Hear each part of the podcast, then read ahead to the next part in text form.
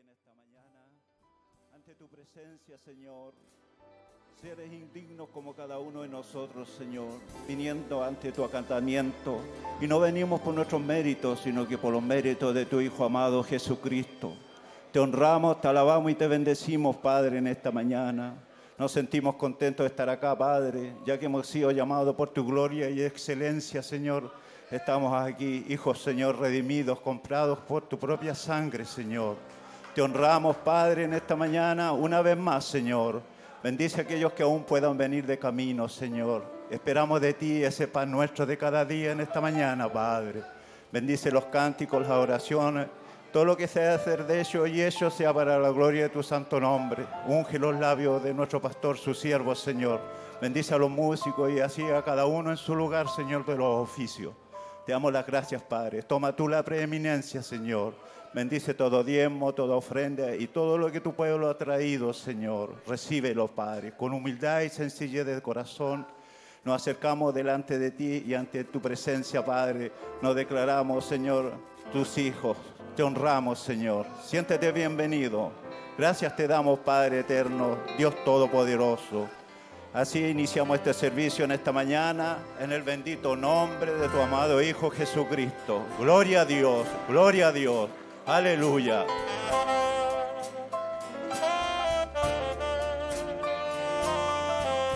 Gloria al Señor, aleluya. Daremos la gloria a Jesús. Digámoslo. Daremos la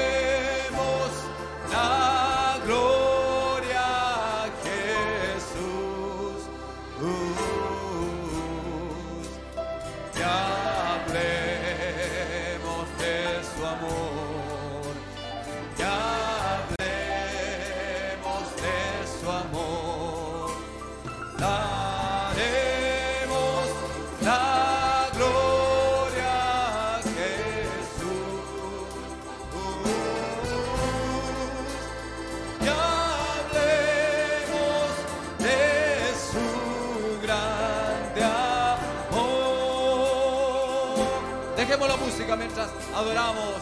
Aleluya.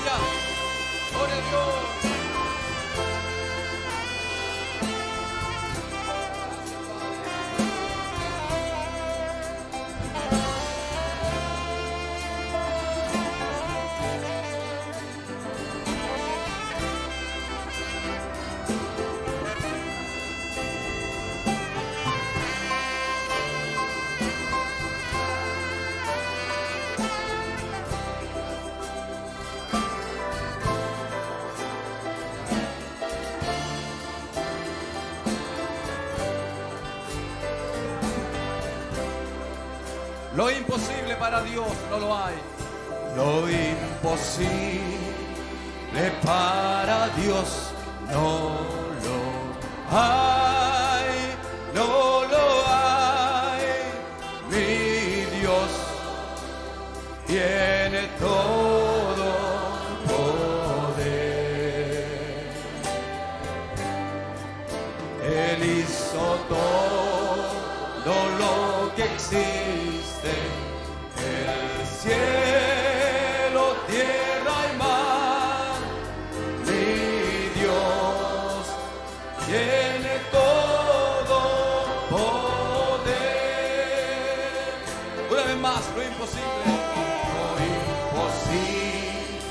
imposible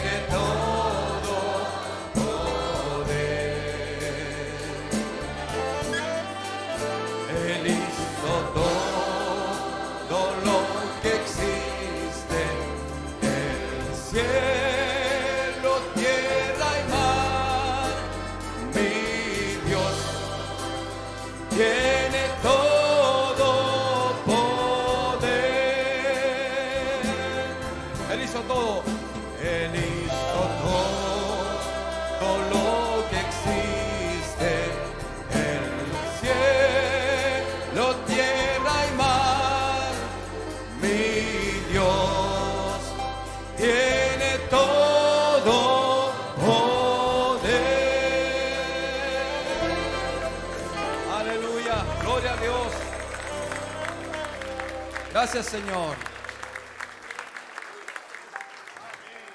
Siéntase todo bienvenido en esta mañana. Dios bendiga las visitas a cada hijo de Dios. Es un día de victoria, es un día para confesar que fue su amor, fue su gracia, sí fue su amor. Aleluya.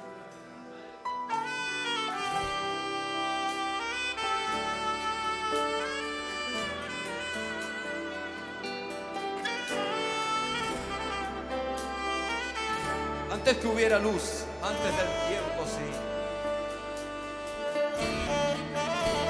Antes que hubiera luz, antes del tiempo, sí, había un ser en la inmensidad.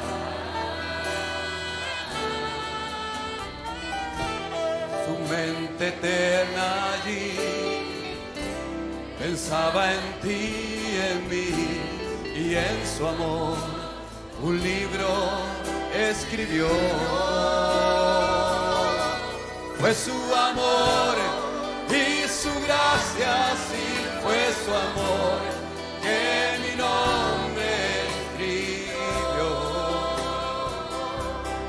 Fue su amor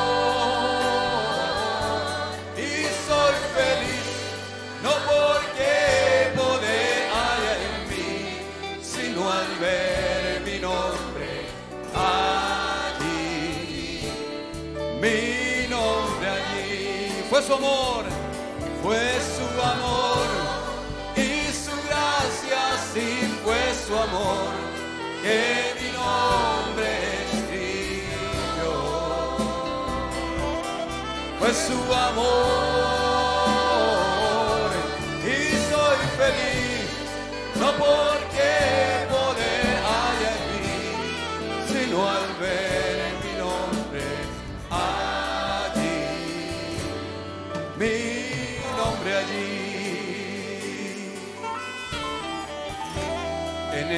ese libro sí, él pudo ver el fin y ver que yo perdido iba a estar. Tu mente eterna allí, mis gritos pudo oír y un cordero manso inmoló.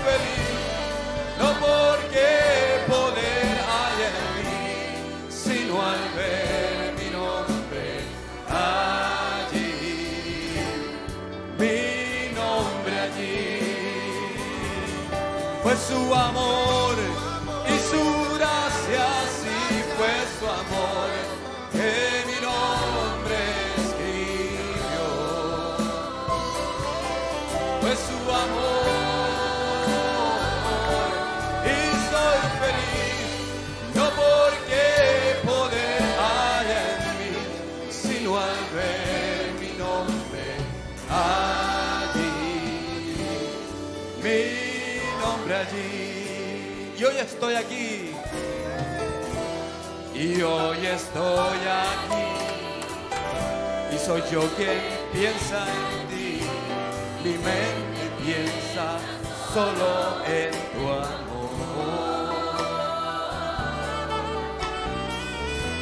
El libro que me dio una plena redención es el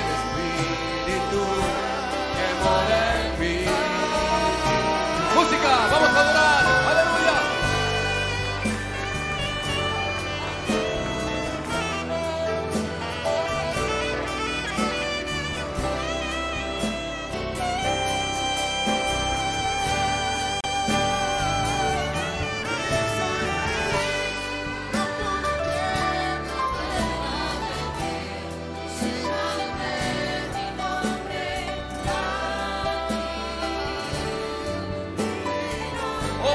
amor, fue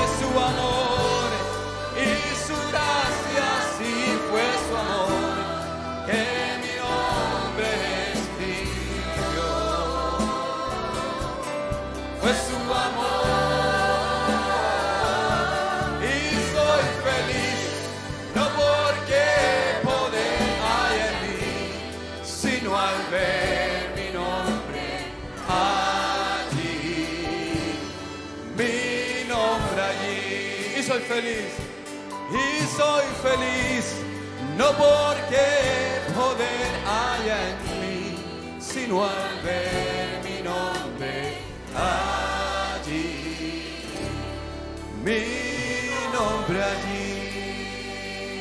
Aleluya, gloria al Señor. Un fuerte aplauso a nuestro Señor.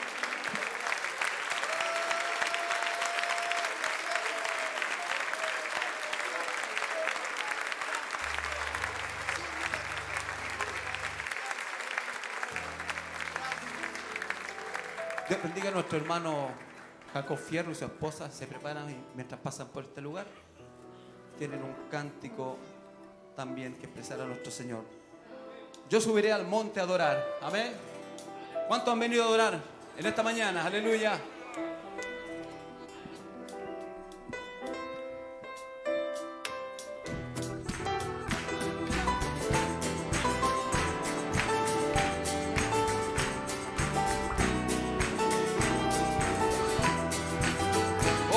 Dios.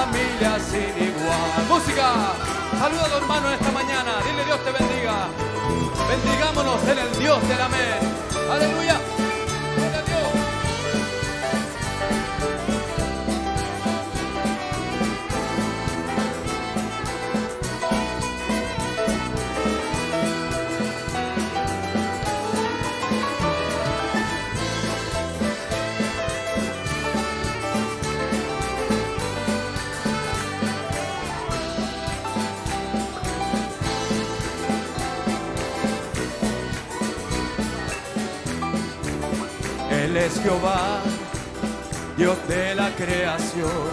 Él es Jehová, Dios poderoso. Él es Dios fuerte, la roca eterna. Él es Jehová, tu Dios, tu sanador.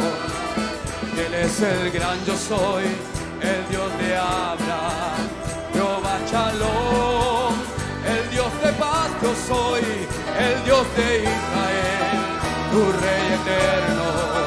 Él es Jehová, tu Dios, tu sanador. Dígalo, canta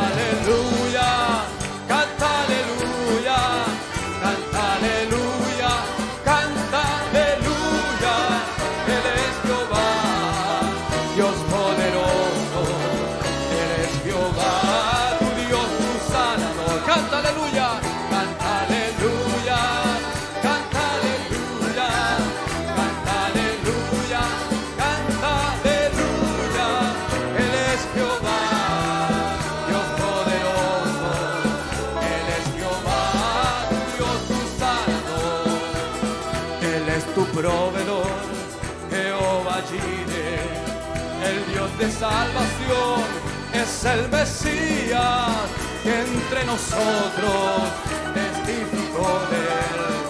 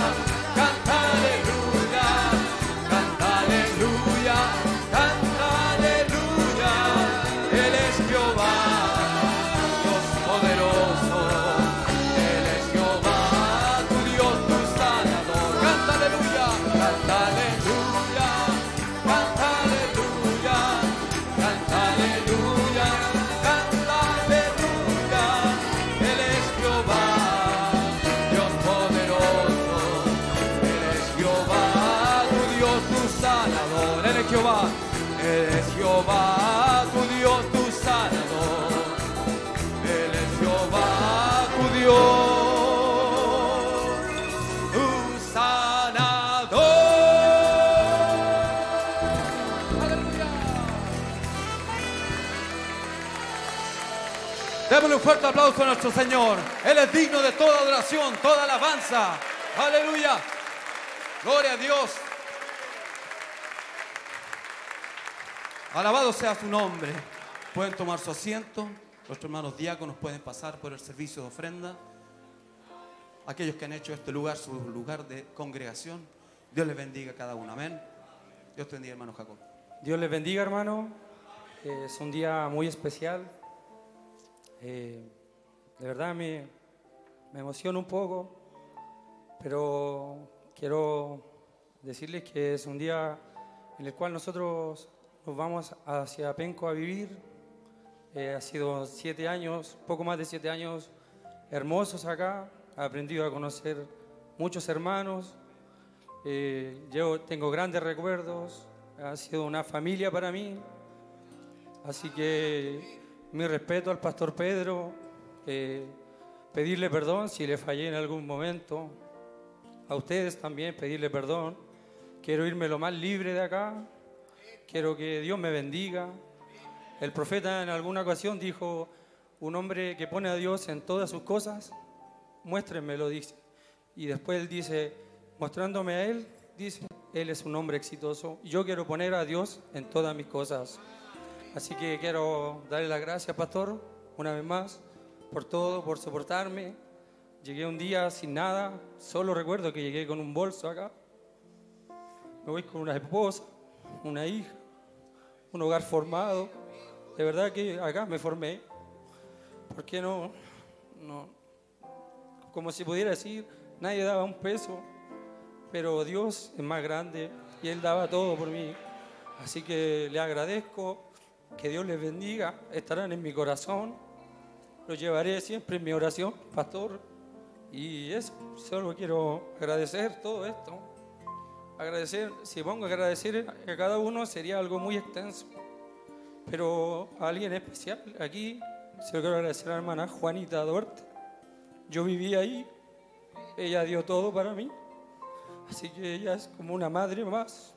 Agradecer a mis suegros, y a mi familia acá en Santiago. Así que que Dios les bendiga. Quiero leer una porción de, del mensaje que dice el profeta en Contendiendo por la Fe. Permiso. Dice, su cuerpo fue dado, en el, en el párrafo 24, dice, su cuerpo fue dado en el Calvario en sacrificio para, redimir, para redimirnos a usted y a mí, para que Él pudiera morar en nosotros y para que así le podamos corresponder adorándole a Él. Esa es la historia. Dios bajó en su Hijo Jesucristo. Él murió por nuestros pecados para que nosotros, siendo insuficientes y sin poder para hacer alguna cosa por ello, por la gracia amorosa de Dios, pudiéramos ser llamados en Él. Si la aceptamos, somos redimidos, por cuanto Él es el único. Ahora mismo, el Señor Jesús, en la forma de una tercera persona, el Espíritu Santo está aquí en medio de nosotros, haciendo las mismas cosas en su iglesia que hizo cuando estuvo aquí en su cuerpo físico. Eso es tan claro como el conocimiento que yo tengo del Evangelio. Es muy simple y nada de complicado. Así que Dios les bendiga, hermano, y estoy feliz por todos ustedes, así que agradezco todo lo bueno y gracias por su gran amor, por soportarme y nos veremos pronto, si no es aquí, en esa mañana de gloria. Así que Dios les bendiga y gracias por todo, hermano.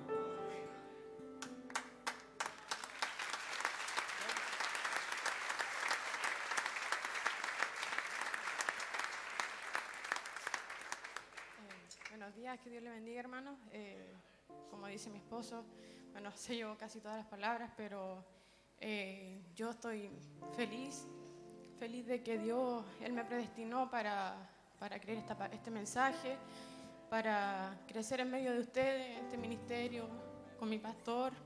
Eh, le amo a cada uno. Eh, es como una despedida triste, pero se nos estaremos viendo en algunos viajes, pero quiero que sepan que eh, estoy muy feliz, feliz por el amor que Dios me dio de, crecer aquí en este ministerio y, y formarme. Gracias a Dios, gran parte de lo que soy es por este ministerio, por mis padres por todo este grupo con esta familia en Cristo que tenemos. Así que les amo mucho, llevo a cada uno en mi corazón. Em, sepan que voy a estar orando por ustedes, por este ministerio, para que si Dios ha mantenido con luchas, con batallas, con caídas, y, pero por sobre todo con bendiciones, todo este tiempo eh, no será en vano. Así que sigamos luchando, sigamos adelante y que el Señor le acompañe a cada uno de ustedes. Mi oración va a estar para cada uno de ustedes, así espero que también oren por nosotros. Eh, es un comienzo nuevo, todo allá, así que esperamos que Dios siga bendiciéndonos, Señor, como lo ha hecho acá. Así que eso, los amo mucho. Eh, no es un, un, adiós, es un hasta pronto. Estaremos un poco lejos, pero nuestros corazones estarán junto a ustedes. Así que les amo mucho y que el Señor les bendiga.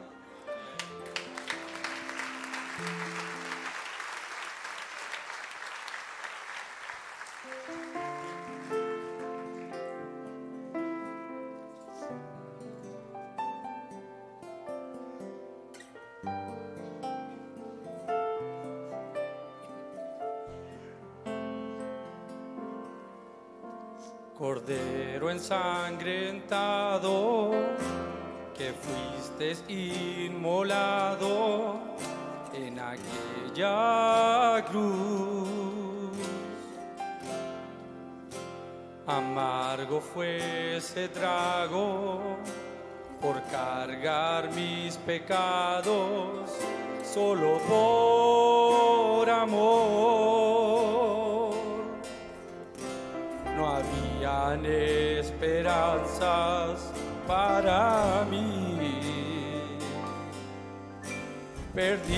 sin saber a dónde ir. Un día sin saberlo, saliste a mi encuentro y escuché tu voz.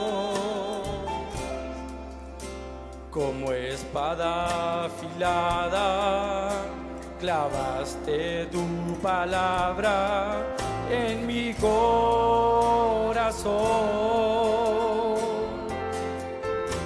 Desde ese día nunca, nunca fui el mismo. Y fui yo prisionero de tu amor. No habrá jamás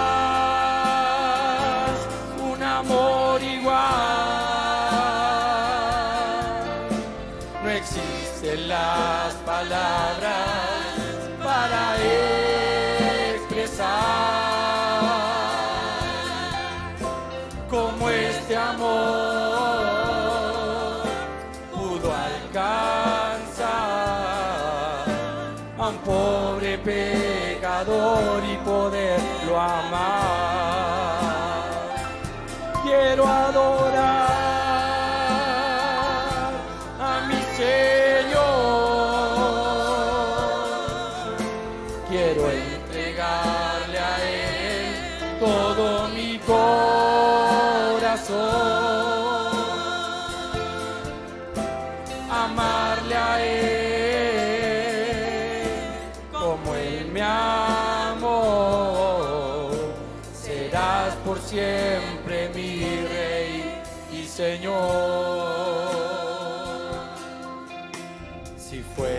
Cielo un gran papel y tinta todo el mar azul, no bastaría.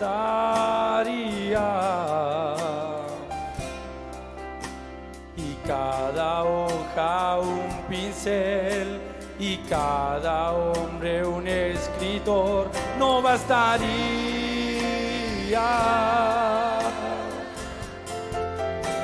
se secaría el mar, no se podría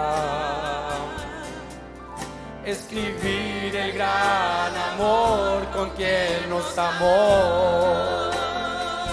Y no habrá jamás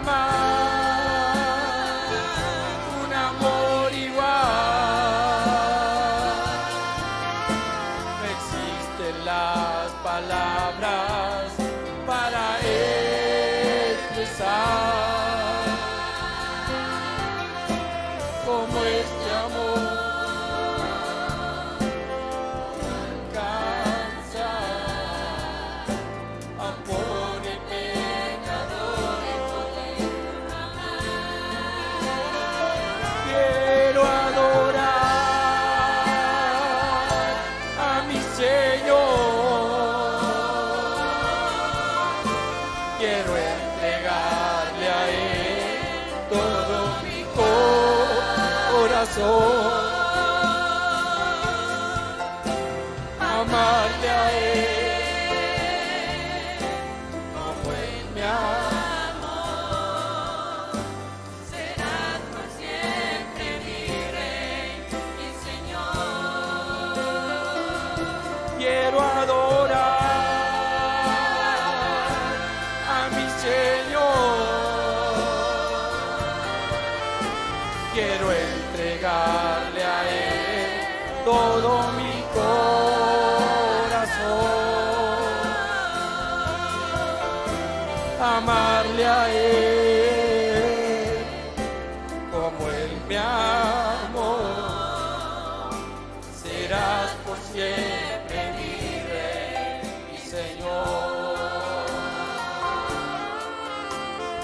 Serás por siempre mi Rey y Señor. Serás por siempre mi Rey y Señor. Dios le bendiga, hermano.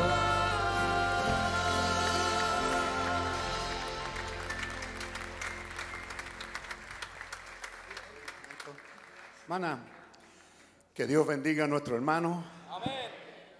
La iglesia tiene mucho que agradecer, así como él tiene gratitud en su corazón. Llegó un joven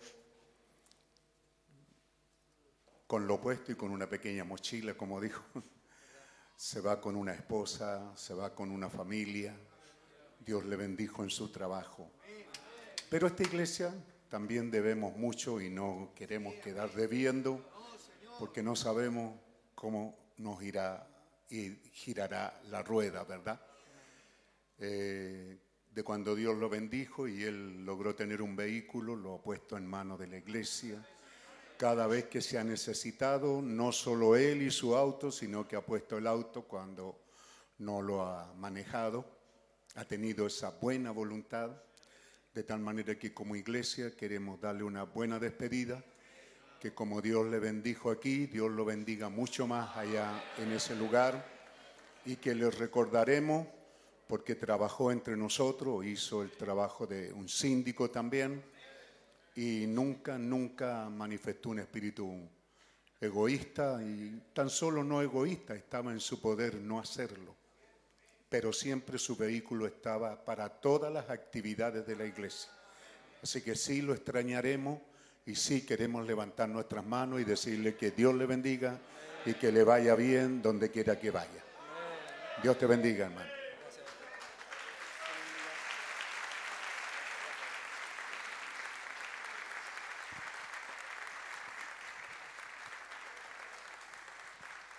Pongámonos de pie. Una serie más. Eh, la familia Gutiérrez puede pasar por este lugar mientras tanto, rápidamente, para no atrasar. Hoy yo quiero ver, ver al Salvador. Aleluya. Alma al Señor.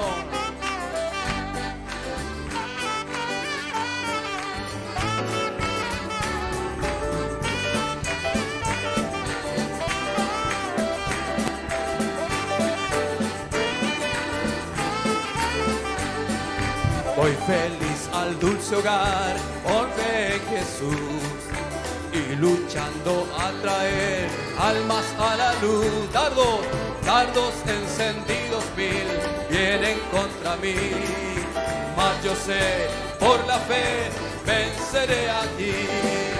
Hoy yo quiero verle, ver al Salvador, quiero ver su rostro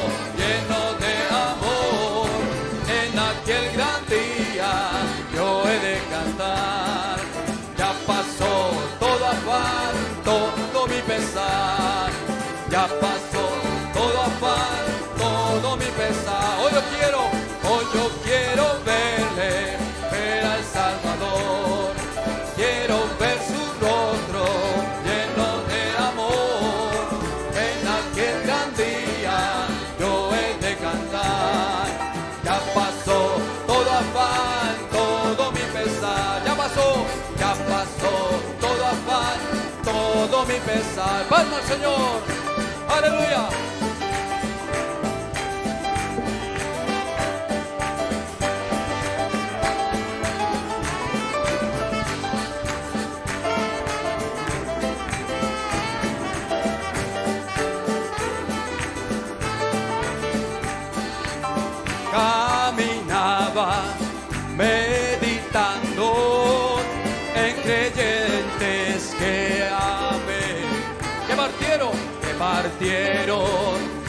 Rumbo al cielo, mis amigos tiempo atrás. Algún día, algún día, dígalo, esas tumbas se abrirán, sí se abrirán al llamado de mi amado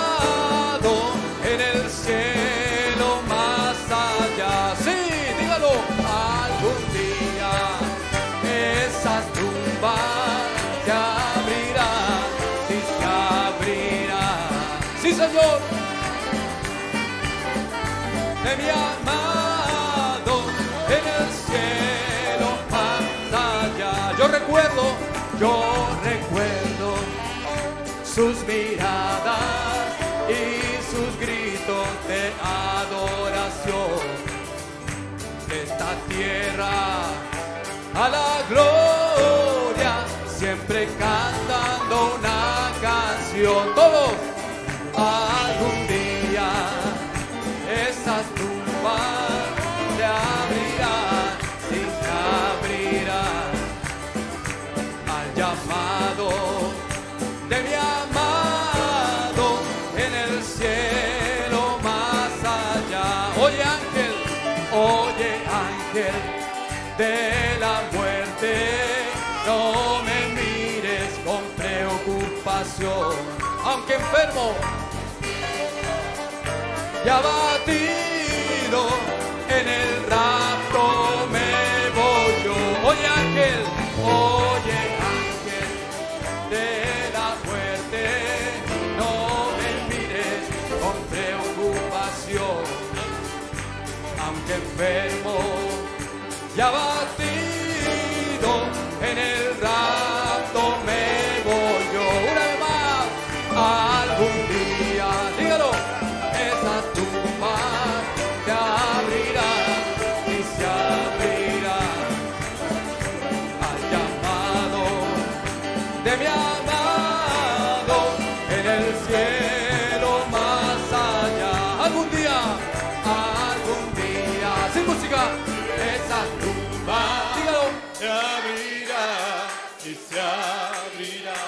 Señor, al llamado de mi amado en el cielo más allá. Al llamado, al llamado mi amado en el cielo más allá. Aleluya. Alabado sea el nombre del Señor. Pueden tomar su asiento, hermano. Dios le bendiga.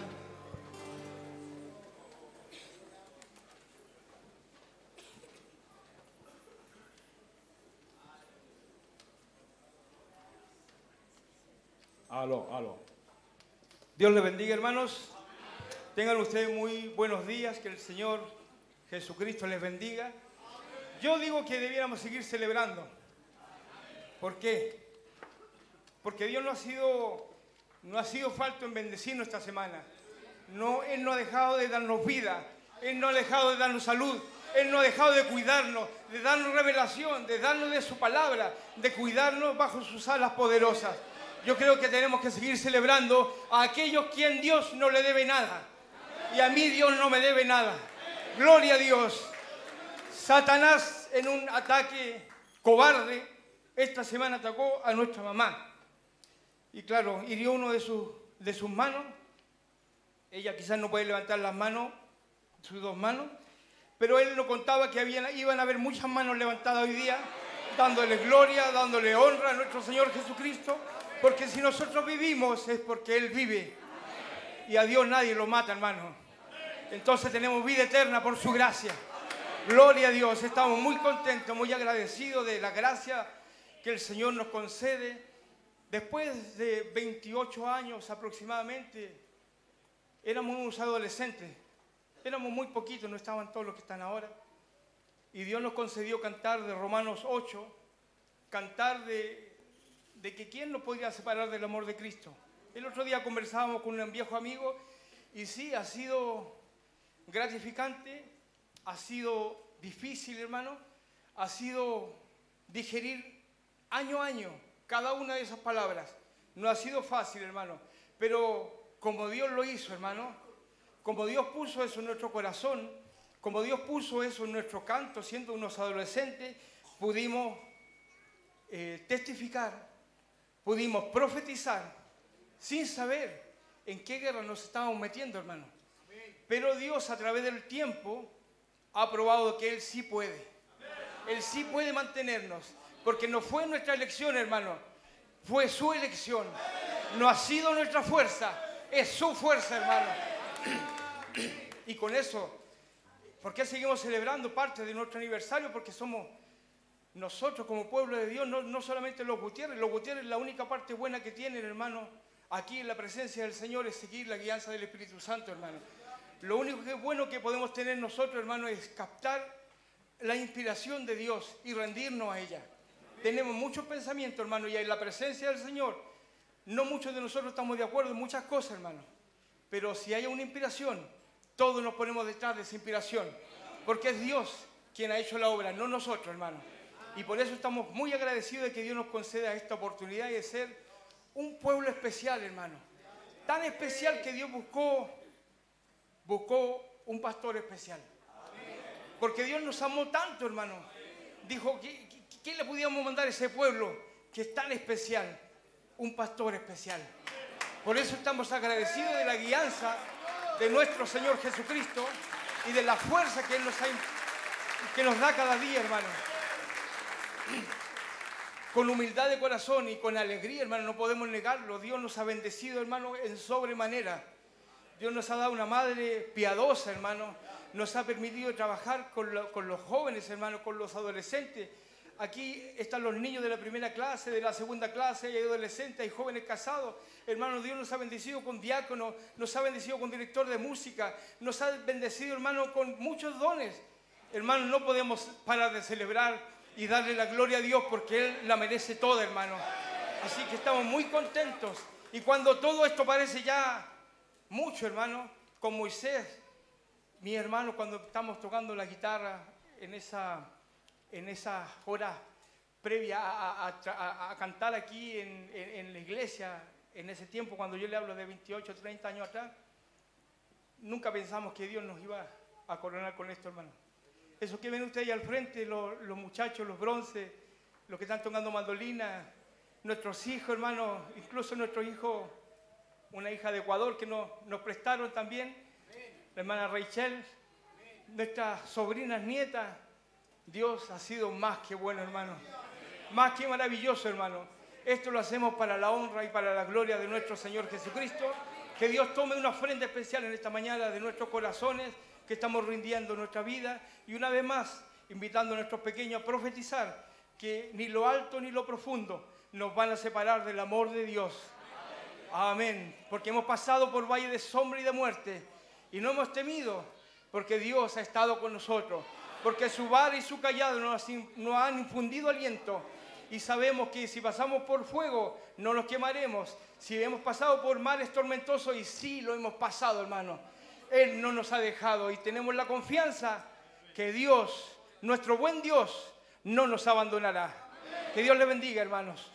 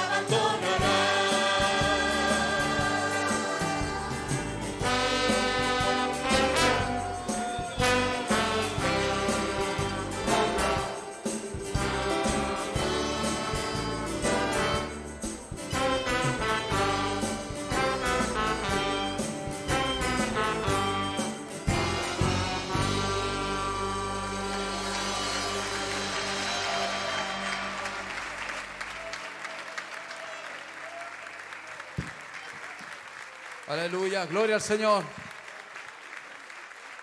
Pongámonos de pie. Dios bendiga a esta familia.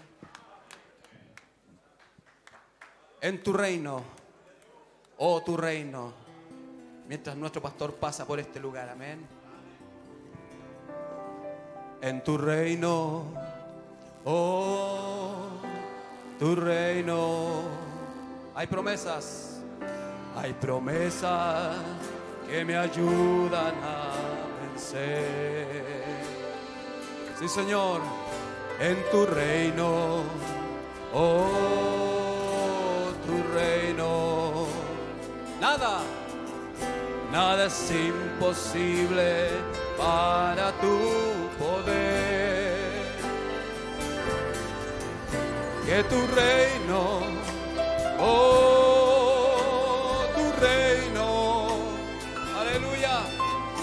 venga a nosotros y tu voluntad. En tu reino, oh, tu reino, Hay promesas que me ayudan a vencer. Una vez más, oh en tu reino, en tu reino, oh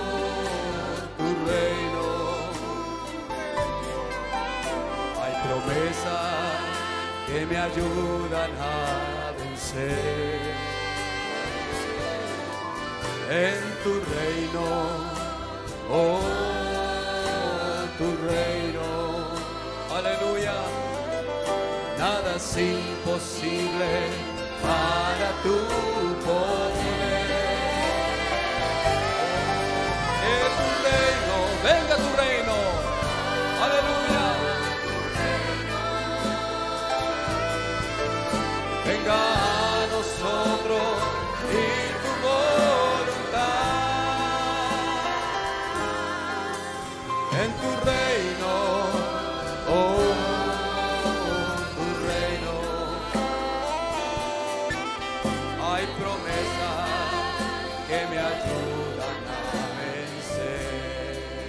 Que tu reino, que tu reino, oh, tu reino,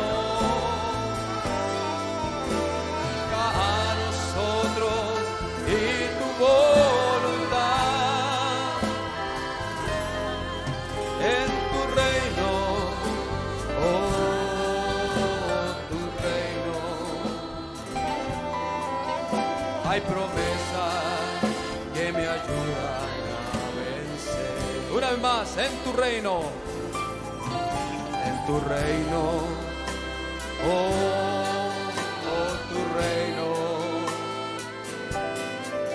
Hay promesas que me ayudan a vencer. Oh, que así sea, Señor, en tu reino, oh,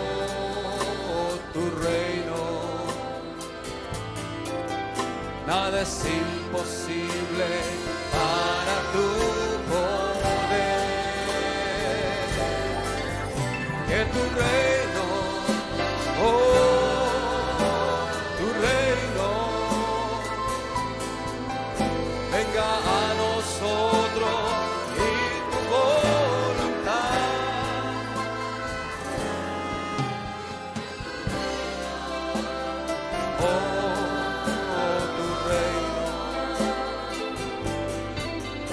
Hay promesas que me ayudan a vencer. Amén. En tu reino, oh, tu reino, hay promesas que me ayudan a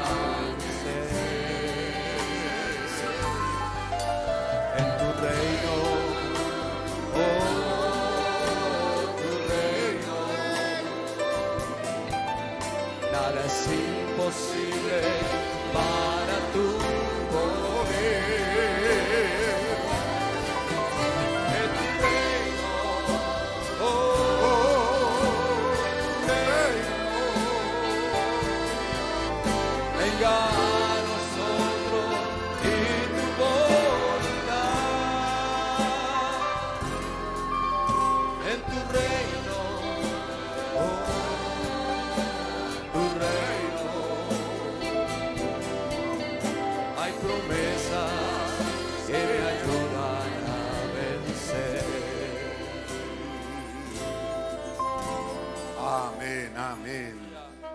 Gloria a Dios. Dios nos bendiga. Tomen asiento, hermano. Es extraño que después de, en cierta medida, Dios terribles, dos terribles, dos terribles ah, semanas, yo iba a traer eh, el horario el, el viernes. Habíamos dicho que a las 7 de la tarde estuvimos hasta las 11, ¿verdad? De que fueron 11, 4 horas. Creo que pocas veces hemos tenido cultos en la semana tan largos, ¿verdad? También el sábado un culto muy largo y el domingo en la mañana y así. Creo que este año 2019 batimos buenos récords. Y con tremendos cultos y todo eso, y todavía hay oportunidades para cantar, hermano. Somos demasiado fiesteros, ¿cierto? ¿Ah? Así que sí, estamos agradecidos al Señor por todo eso que Él nos ha brindado. En medio de toda esta, nos olvidamos, ¿ah? Porque yo fui uno de los que me olvidé, que el comedor está abierto, ¿ah? no tiene muralla, y que estuvimos ahí con la jarana, con la hermana Bernarda, así que se alteraron un poco los ánimos, pero ayer mandamos una delegación. Yo tenía pensado incluso mandarle alguna ofrenda de paz, pero me cuesta pensar qué, qué mandamos de ofrenda de paz, ¿cierto? Pero somos bendecidos de Dios, somos hijos de Dios, ¿cierto? Y, y, a su tiempo, cuando Dios toca nuestro corazón, nos damos cuenta que algo hicimos mal, debemos de rápidamente eh, recuperar eso. Así que lo maravilloso de esto, lo extraño de esto, es que yo ayer estaba en una entrevista cuando la hermana Bernarda se acercó para acá también, para venía también ella estremecida porque se sentía reprendida, que tampoco era correcto la manera en que ella lo hizo. Pero yo ya en la semana había instruido a dos representantes nuestros que fueran para allá y hablaran con ella porque también yo no me había sentido bien.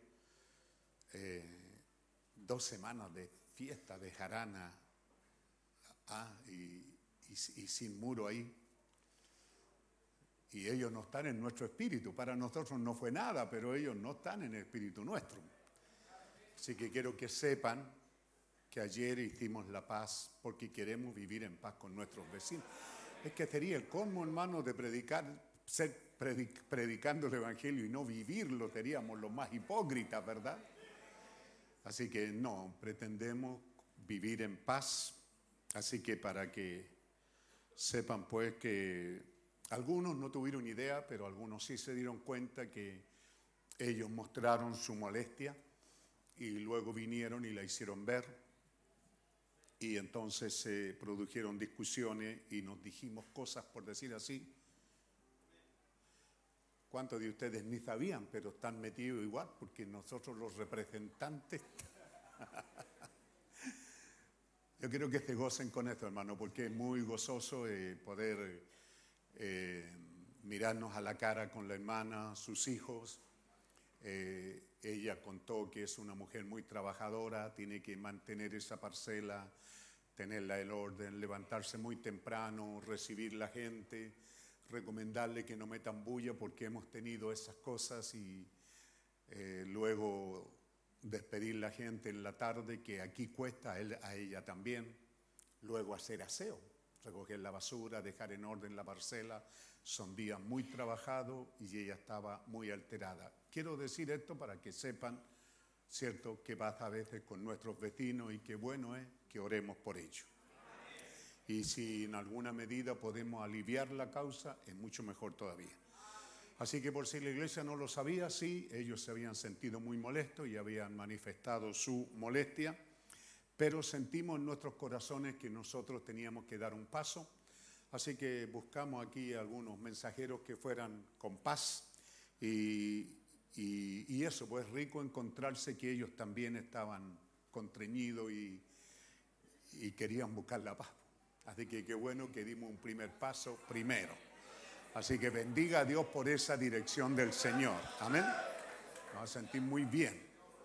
También los encargados van a hablar al frente, hay unos camiones muy grandes que salen y entran, entonces también hablar con ellos, que hay disposición, de tal manera que si algún día, yo sé que hay, hay algunos aquí, pero vamos a poner orden, hermano. Hay algunos aquí poco cristianos en sus respuestas, en sus contestas, que yo hago lo que quiero, es que no. No es así, hermano.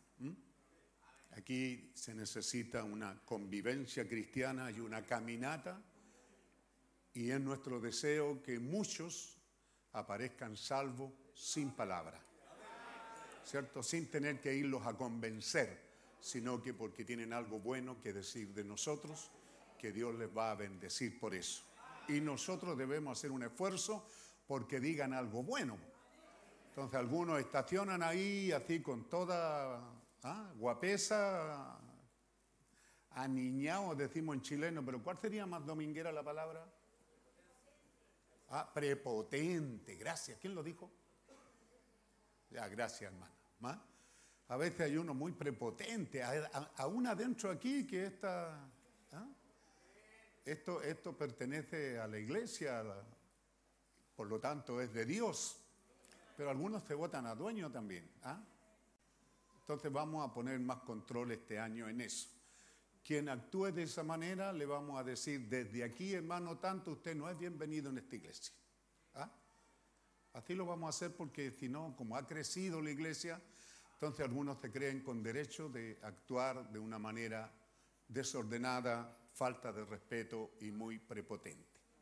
Así que damos estos avisos, hermano, porque sí hubo que haber una reconciliación, porque dos fines de semana metiendo y esto fue el lunes, pues el lunes, o sea, tuvimos sábado, do- viernes, sábado, domingo, y seguimos el lunes, ya era, ¿cierto?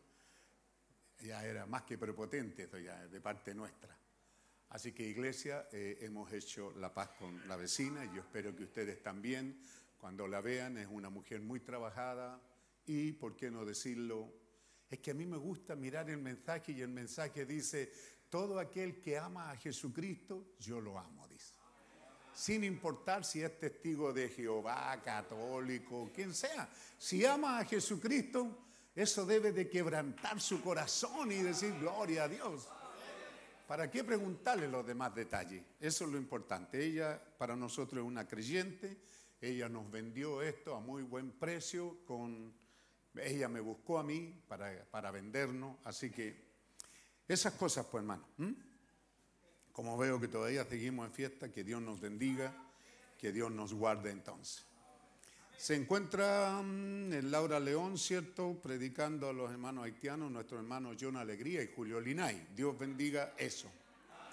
Nuestro hermano Nicanor está muy feliz porque viene acompañado de una sobrina, Viviana Ortiz Cisterna, y, y el hermano dice Alejandro Ruiz. No sé si quisieran levantar la mano para saludarlo, no es obligatorio. Gracias por venir, Dios le bendiga, por ahí la vemos a ella.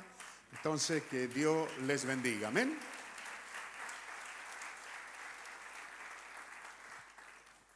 Se encuentra con nosotros nuestro hermano Billy Gaitán y su esposa Belén Montoya. No dice de dónde. Nuestro hermano de Perú, ¿verdad? Están por ahí, pueden levantar su mano. Dios les bendiga. Bienvenido con nosotros. Amén. Gloria a Dios.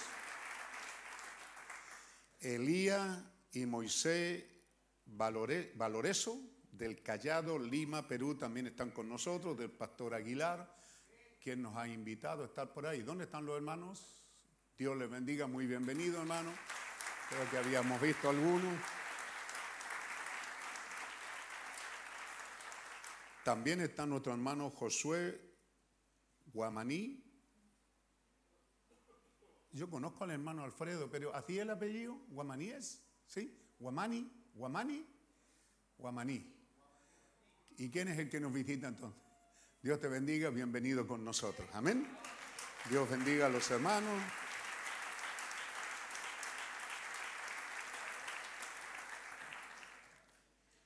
Bueno, sería harto larga la lista, pero de todas maneras está también de Ecuador, ¿cierto? De Quito y de Santo Domingo, nuestra hermana Rachel Paredes y Solange Sol, Solos, bueno, nuestra hermana Solange Solorzano, ¿eso es? Yo la conozco a ella, estuvimos por ahí. ¿Dónde están por ahí? Pónganse de pie para darle también la bienvenida. ¿A ¿Dónde están? Ah, ahí. Dios les bendiga. Amén. Se sientan bienvenidas.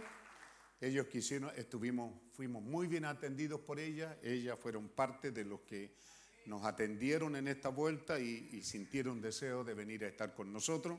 Yo espero que especialmente la señorita le hagan sentir bienvenida, porque los jóvenes no tengo ni qué decirle, pero la señorita, sí, ¿verdad? Que Dios les bendiga y que ellas se hagan, se sientan bien aquí. Nuestra hermana Elena Salazar está agradecida al Señor por la gracia y el amor del Señor. Nuestra hermana María Núñez, eh, porque Dios contestó la oración en favor de su hijo Héctor fue en salida. El matrimonio Beli se están celebrando 40 años. Un buen aplauso al Señor, pues. ¿ah? Nuestro hermano Beli, nuestra hermana Miriam, nuestro hermano Beli. Dios les bendiga. Eh, nuestra hermana Miriam nos ha sentido muy bien de salud, no nos olvidemos de orar por ella. Nuestra hermana Nancy Ponce también está peleando alguna batalla, que la tengamos en nuestros corazones. Amén. No está anotado aquí, veo por allá atrás a alguien que viene de Francia, no está anotado, hermano Oficio, ¿no la vieron? ¿Cómo se llama la hermanita que nos visita? y nos alegramos mucho de verla porque no está sola, está acompañada de su hija, su yerno, alguien más está por ahí. Amén. Que Dios le bendiga entonces a nuestra hermana. Ella ha venido desde ese lugar, lejos de Francia. Bueno, se me olvida el nombre igual. ¿Cómo se llama? Angélica.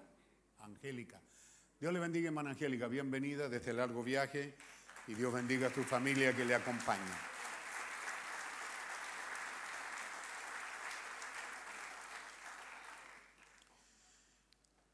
Así que nos ponemos de pie entonces, hermano, inclinamos nuestros rostros. Nuestra hermana Nancy es una creyente con una larga caminata en nuestro medio. Nuestro hermano Ponce, su familia son algo especial para nosotros. Y si nuestra hermana está sintiendo algún malestar, algún dolor, dice, con fiebre y mucho dolor, póngalo en su corazón, hermano. Amén. Y también nuestra hermana Aquilia Cruz estará viajando a Perú. Nuestro hermano Jaime Romero pide por una bisnieta recién nacida de 22 días que está con algún problema. Padre amoroso, en el bendito nombre del Señor Jesucristo. Qué bueno es estar bajo tu bandera de amor y de gracia y de misericordia. Qué bueno es saber, oh Dios, que tus misericordias son nuevas cada mañana. Qué bueno es saber que tus misericordias no se han agotado. Que tú eres un Dios rico en misericordia. Y que la tierra, toda la tierra está llena de tu misericordia. Invocamos tu nombre, Santo Dios Todopoderoso. Ciertamente, ¿quiénes somos nosotros para buscar tener un diálogo con un Dios tan grande, pero venimos bajo los pasillos de misericordia. Venimos confesando que Jesucristo es nuestro Salvador y que esa sangre que Él derramó es el precio que tú requeriste para tener comunión con nosotros. Y teniendo comunión, te invocamos tu nombre y te llamamos, Señor, que te necesitamos. Nuestro hermano Ponce, nuestra hermana Nancy son algo especial para esta iglesia, Señor. Oramos por ello, Padre Celestial, que alejes todo temor, porque el mensaje dice que lo que Job temió es lo que le sucedió. Así que en primer lugar, Señor, aleja todo temor y coloca victoria y amor en sus corazones. Que podamos confiar y creer en ti, Señor oramos por esta familia, por nuestra hermana Nancy, con amor en nuestros corazones. Oramos, Señor, y aplicamos como tu siervo aquí en el altar, por la fe y a través de estas líneas, Señor, aplicamos esos bálsamos. Tú preguntas, ¿hay bálsamo en Galaad?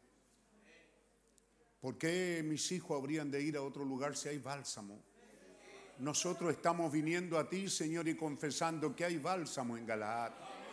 Hay bálsamo que sana al enfermo, bálsamo que cura las heridas, bálsamo que se lleva todo dolor.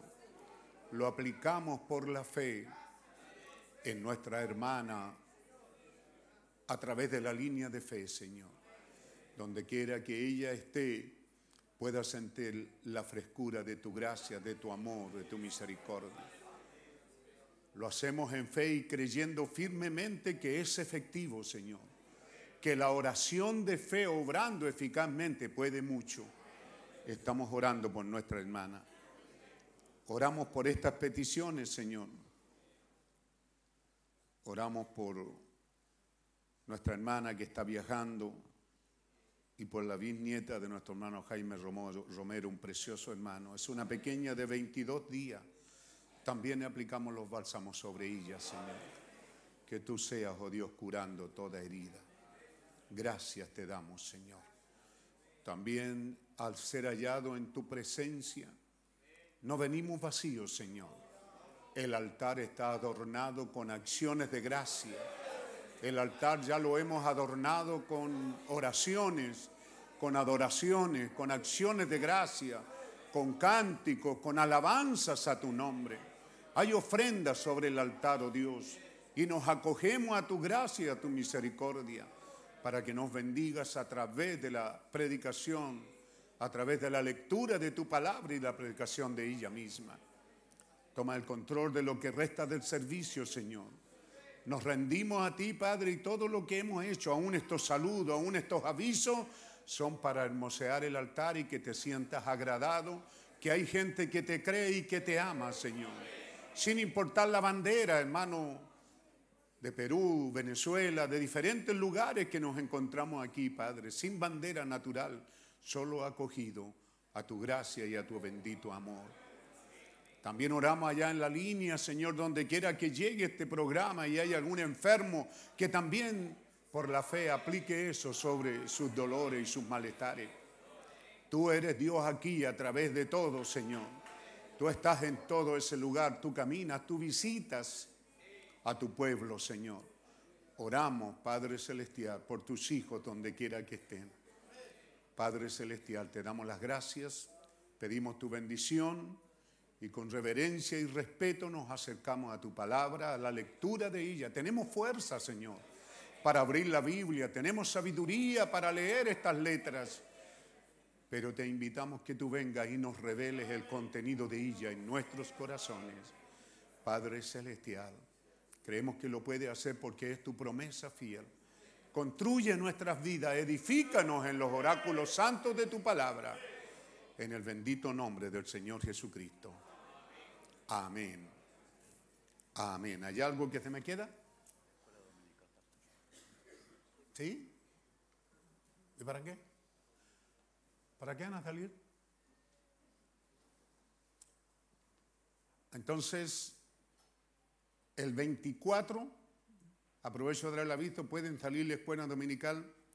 A las 10 de la noche habrá reunión aquí. Usted ya escuchó que no queremos jarana allá. Habrá reunión aquí. Amén. A las 10 de la noche será un servicio como los antiguos servicios de recordación, ¿cierto? Eh, vida y obra del mensajero de la edad y también conmemorando que un regalo nos fue dado. Amén. Así que Dios bendiga a los niños entonces que salen para prepararse para esa situación. Creo que el 31 será algo parecido. También los que quieran tener cena será no más allá de las 10 de la noche y luego vendremos aquí a la reunión. Pero por ahora grábese solo el... Anda preguntando, ¿qué? El martes tenemos reunión aquí en la noche. Amén. Bien. Así que... eh,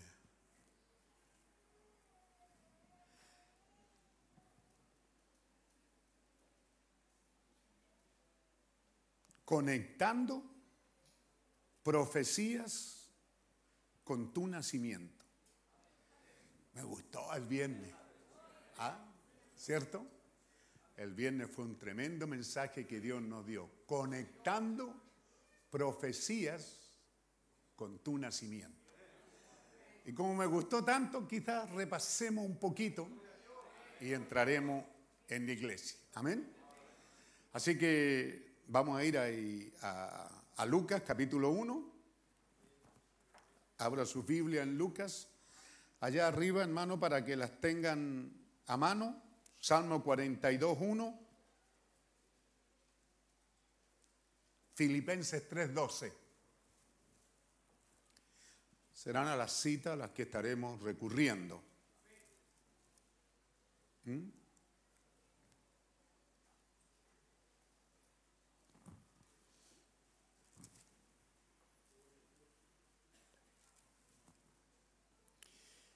Del versículo 5 adelante, a pesar de que la cita fue el versículo 8. Lucas 1, 5. Ya lo tienen en el nombre del Señor Jesucristo.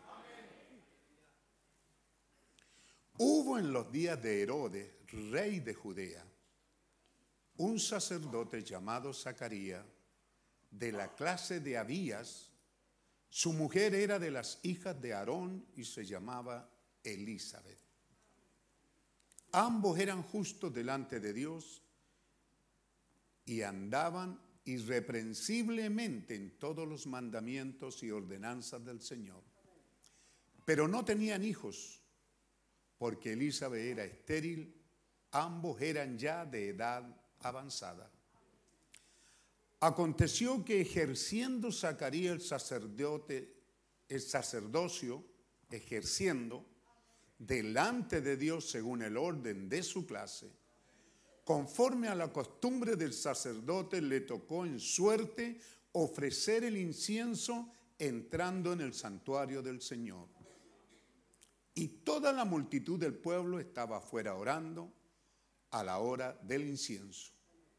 Se le apareció un ángel del Señor puesto en pie a la derecha del altar del incienso.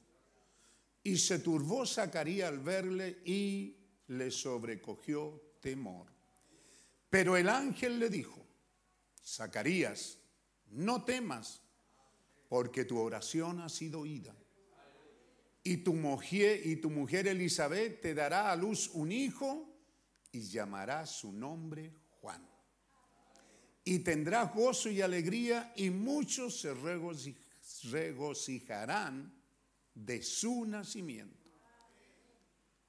También habla del ministerio. Porque será grande delante de Dios. No beberá vino ni sidra y será lleno del Espíritu Santo aún desde el vientre de su madre y hará que muchos de los hijos de Israel se conviertan al Señor Dios de ellos. E irá delante de él con el espíritu y el poder de Elías para hacer volver los corazones de los padres a los hijos y de los rebeldes a la prudencia de los justos, para preparar al Señor un pueblo bien dispuesto. Dijo Zacarías al ángel, ¿en qué conoceré esto? Porque yo soy viejo y mi mujer es de edad avanzada. Respondiendo el ángel le dijo, yo soy Gabriel. No había dicho el nombre todavía, ¿verdad? Así que aquí dice, yo soy Gabriel que estoy delante de Dios y he sido enviado a hablarte y darte estas buenas nuevas. Y ahora quedarás mudo y no podrás hablar hasta el día en que se haga esto se haga por cuanto no creíste en mis palabras, las cuales se cumplirán a su tiempo. ¿Correcto? Dios bendiga esta lectura de su palabra. Amén. Entonces dijimos, Salmo 42.1, lo leemos ahí arriba, como el siervo brama por las corrientes de las aguas Así clama por ti, oh Dios, el alma mía. Amén. Que Dios sea ayudándonos en eso.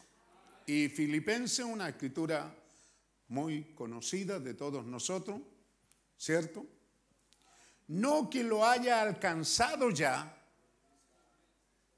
ni que ya sea perfecto, sino que prosigo por ver si logro. ¿Ah? ¿Cómo dice ahí? Asir. ¿Hay otra versión? Tomar, alcanzar, ¿cierto? Qué tremendo, ¿verdad? No que lo haya alcanzado ya ni que sea perfecto, sino que prosigo para ver si logro asir, alcanzar, tomar aquello para lo cual fui también asido, alcanzado por Cristo Jesús. Amén. Fuimos alcanzados. ¿Puede decir amén? Fuimos alcanzados por Cristo Jesús, estando muertos en delitos y en pecado. Cuando éramos nada vagando en el mundo, sin Dios y sin esperanza, de una manera inexplicable, algo nos trasladó de ese mundo a este que estamos aquí esta mañana. Fuimos alcanzados por Dios para estar aquí esta mañana, pero fuimos alcanzados para algo, para alcanzar algo. Y esa debe ser nuestra meta, nuestro pensamiento, nuestro corazón. Dios les bendiga, hermano. Tomen asiento. Amén. Gloria al nombre del Señor. Sediento de vida. Un mensaje. ¿Mm? ¿Están aquí fresquecitos todavía? Párrafo 7. O cómo pienso yo de Dios repartiéndose Él mismo para que Él pudiera sacar de dentro de su gran alma y vaciar una pequeña cucharada en mí. Eso sucedió en el día de Pentecostés, cuando el Espíritu Santo vino y se repartió sobre el pueblo en lenguas de fuego. Eh, Dios es una gran columna de fuego, pero allí se repartió en columna. Él dice, ¿cómo fue que Él vino? Él sacó de su propia alma una cucharada y vino a extenderla y vaciar una cucharada en usted y una cucharada en usted y una cucharada. ¿Alguien está diciendo amén?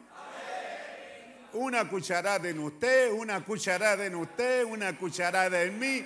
Él mismo repartiéndose el fuego, el poder limpiador de Dios. Entonces, si usted tiene una cucharada, y yo tengo una cucharada, ambos nos juntamos, entonces ya son dos cucharadas. Si nos juntamos 50, son 50 cucharadas que tenemos entre nosotros.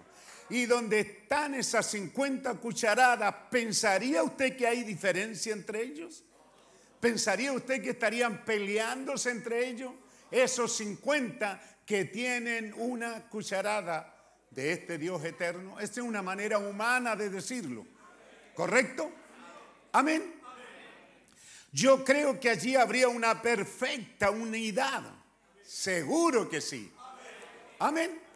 Que Dios nos bendiga entonces y tengamos en mente esto mientras con la ayuda del Señor y por su gracia recordamos un poco, ¿cierto?, de estas cosas que, claro, muchos se recordaban que las hemos tenido, ¿cierto?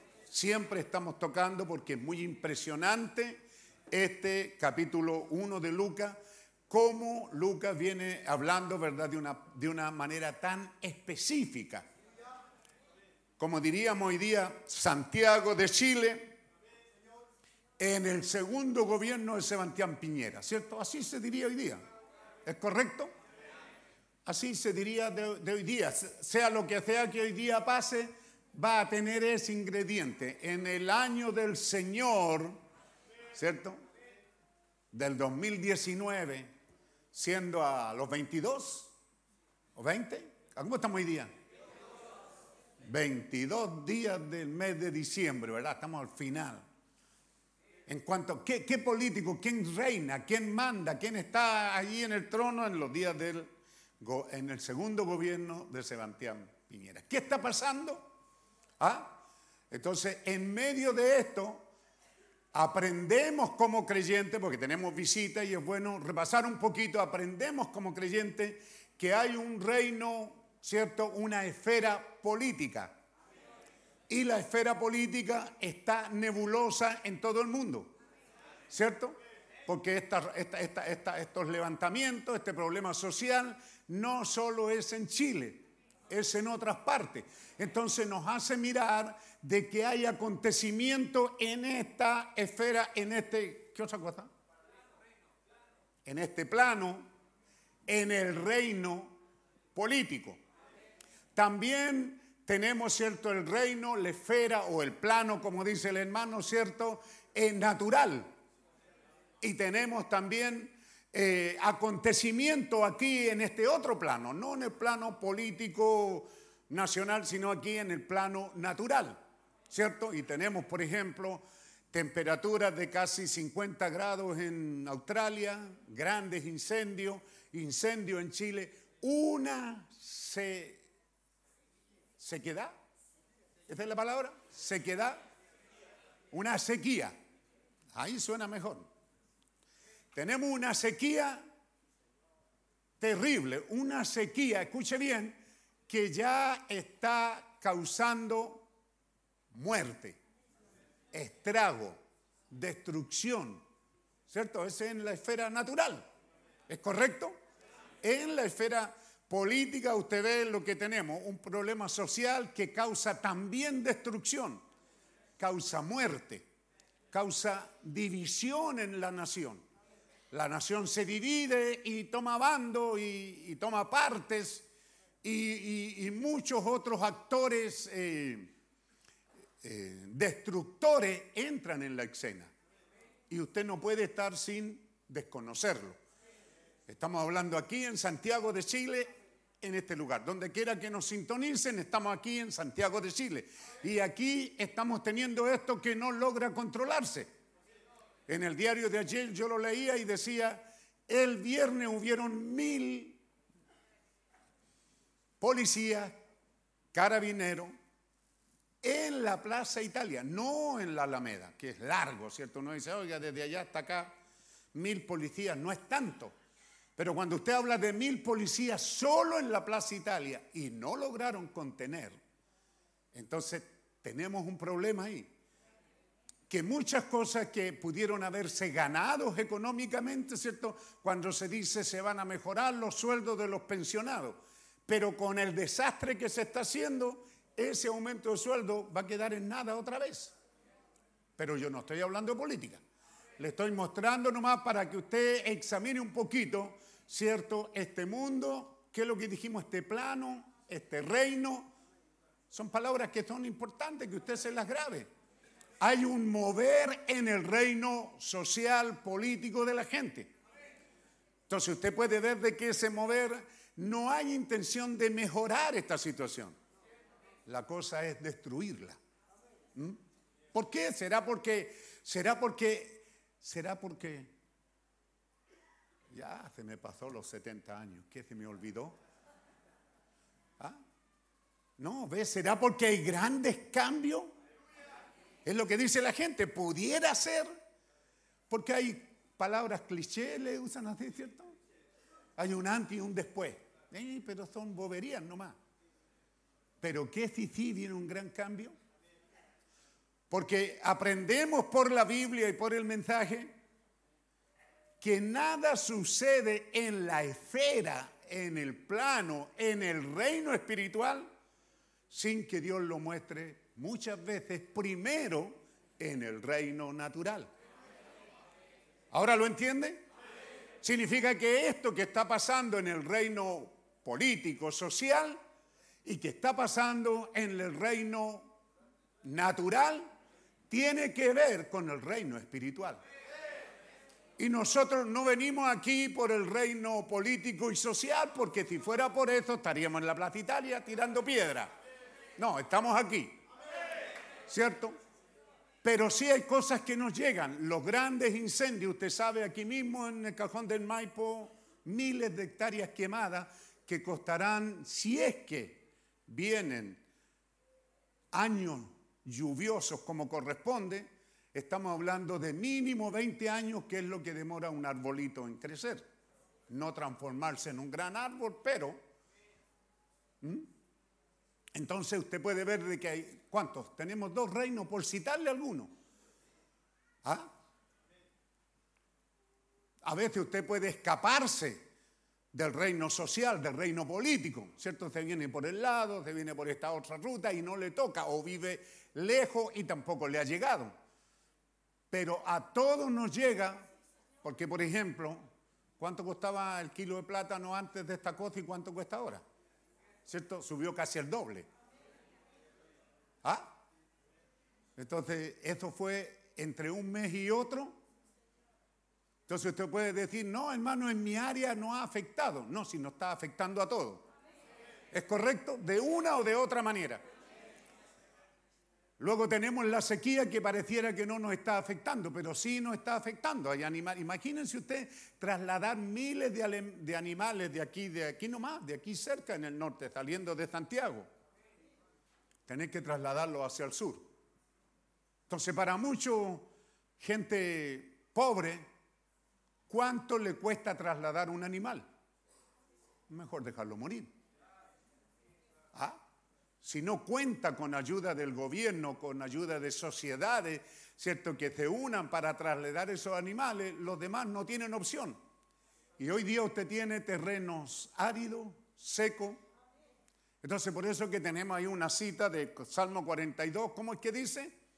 Que es importante cuando nosotros tenemos aquí una visión que hemos leído aquí en el mensaje sed de vida, si Dios ha dado una promesa de que hay una porción del Espíritu Santo para nosotros, deberíamos de clamar por Él.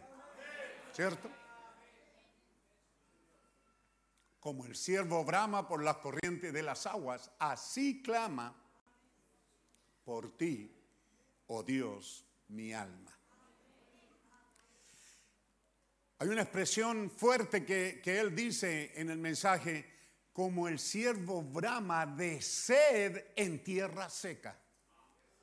Porque generalmente él está hablando que el siervo brama porque ha sido herido, ¿cierto? Y si él logra encontrar una, un riachuelo, él va a escapar de los lobos que van detrás de él porque se va a ir por el riachuelo, va a tomar agua, el agua le va a hacer recuperar la sangre que está botando porque está herido y el agua fresca ayuda Aprendimos hasta medicina, hermano, en el mensaje.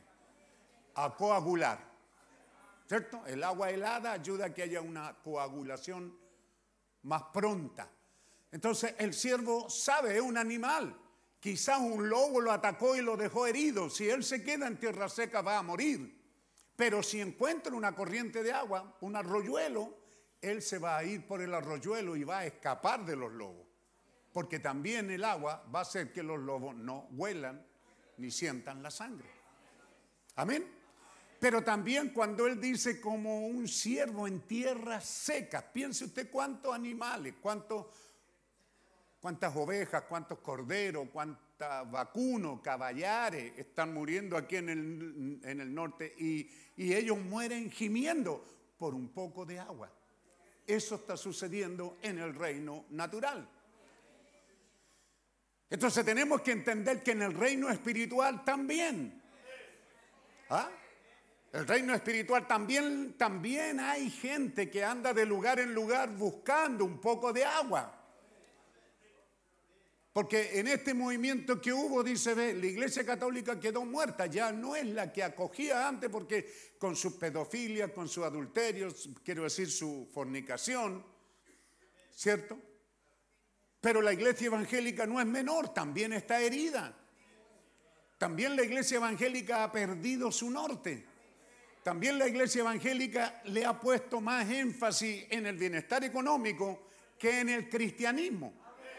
Entonces, por eso dijimos, eh, hoy día si, alguien te está muriendo a su lado, ¿a quién le importa? ¿Ah? Ya no hay el correr, el ayudarnos, el socorrernos. Alguien muere en su área, dice el hermano Branham, y nadie sabe.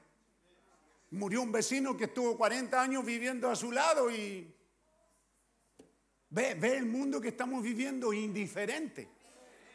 Y así también el cristianismo está entrando en esa tierra de indiferencia. De, de comenzar a vivir cada uno para su lado nomás. ¿Mm? Algunos enriqueciéndose en sobremanera, algunos dando un testimonio hipócrita o falso. ¿Cómo decimos que nos vamos si seguimos construyendo palacios en que vivir y seguimos construyendo iglesias, hermanos, monumentales como está pasando hoy día? ¿Mm?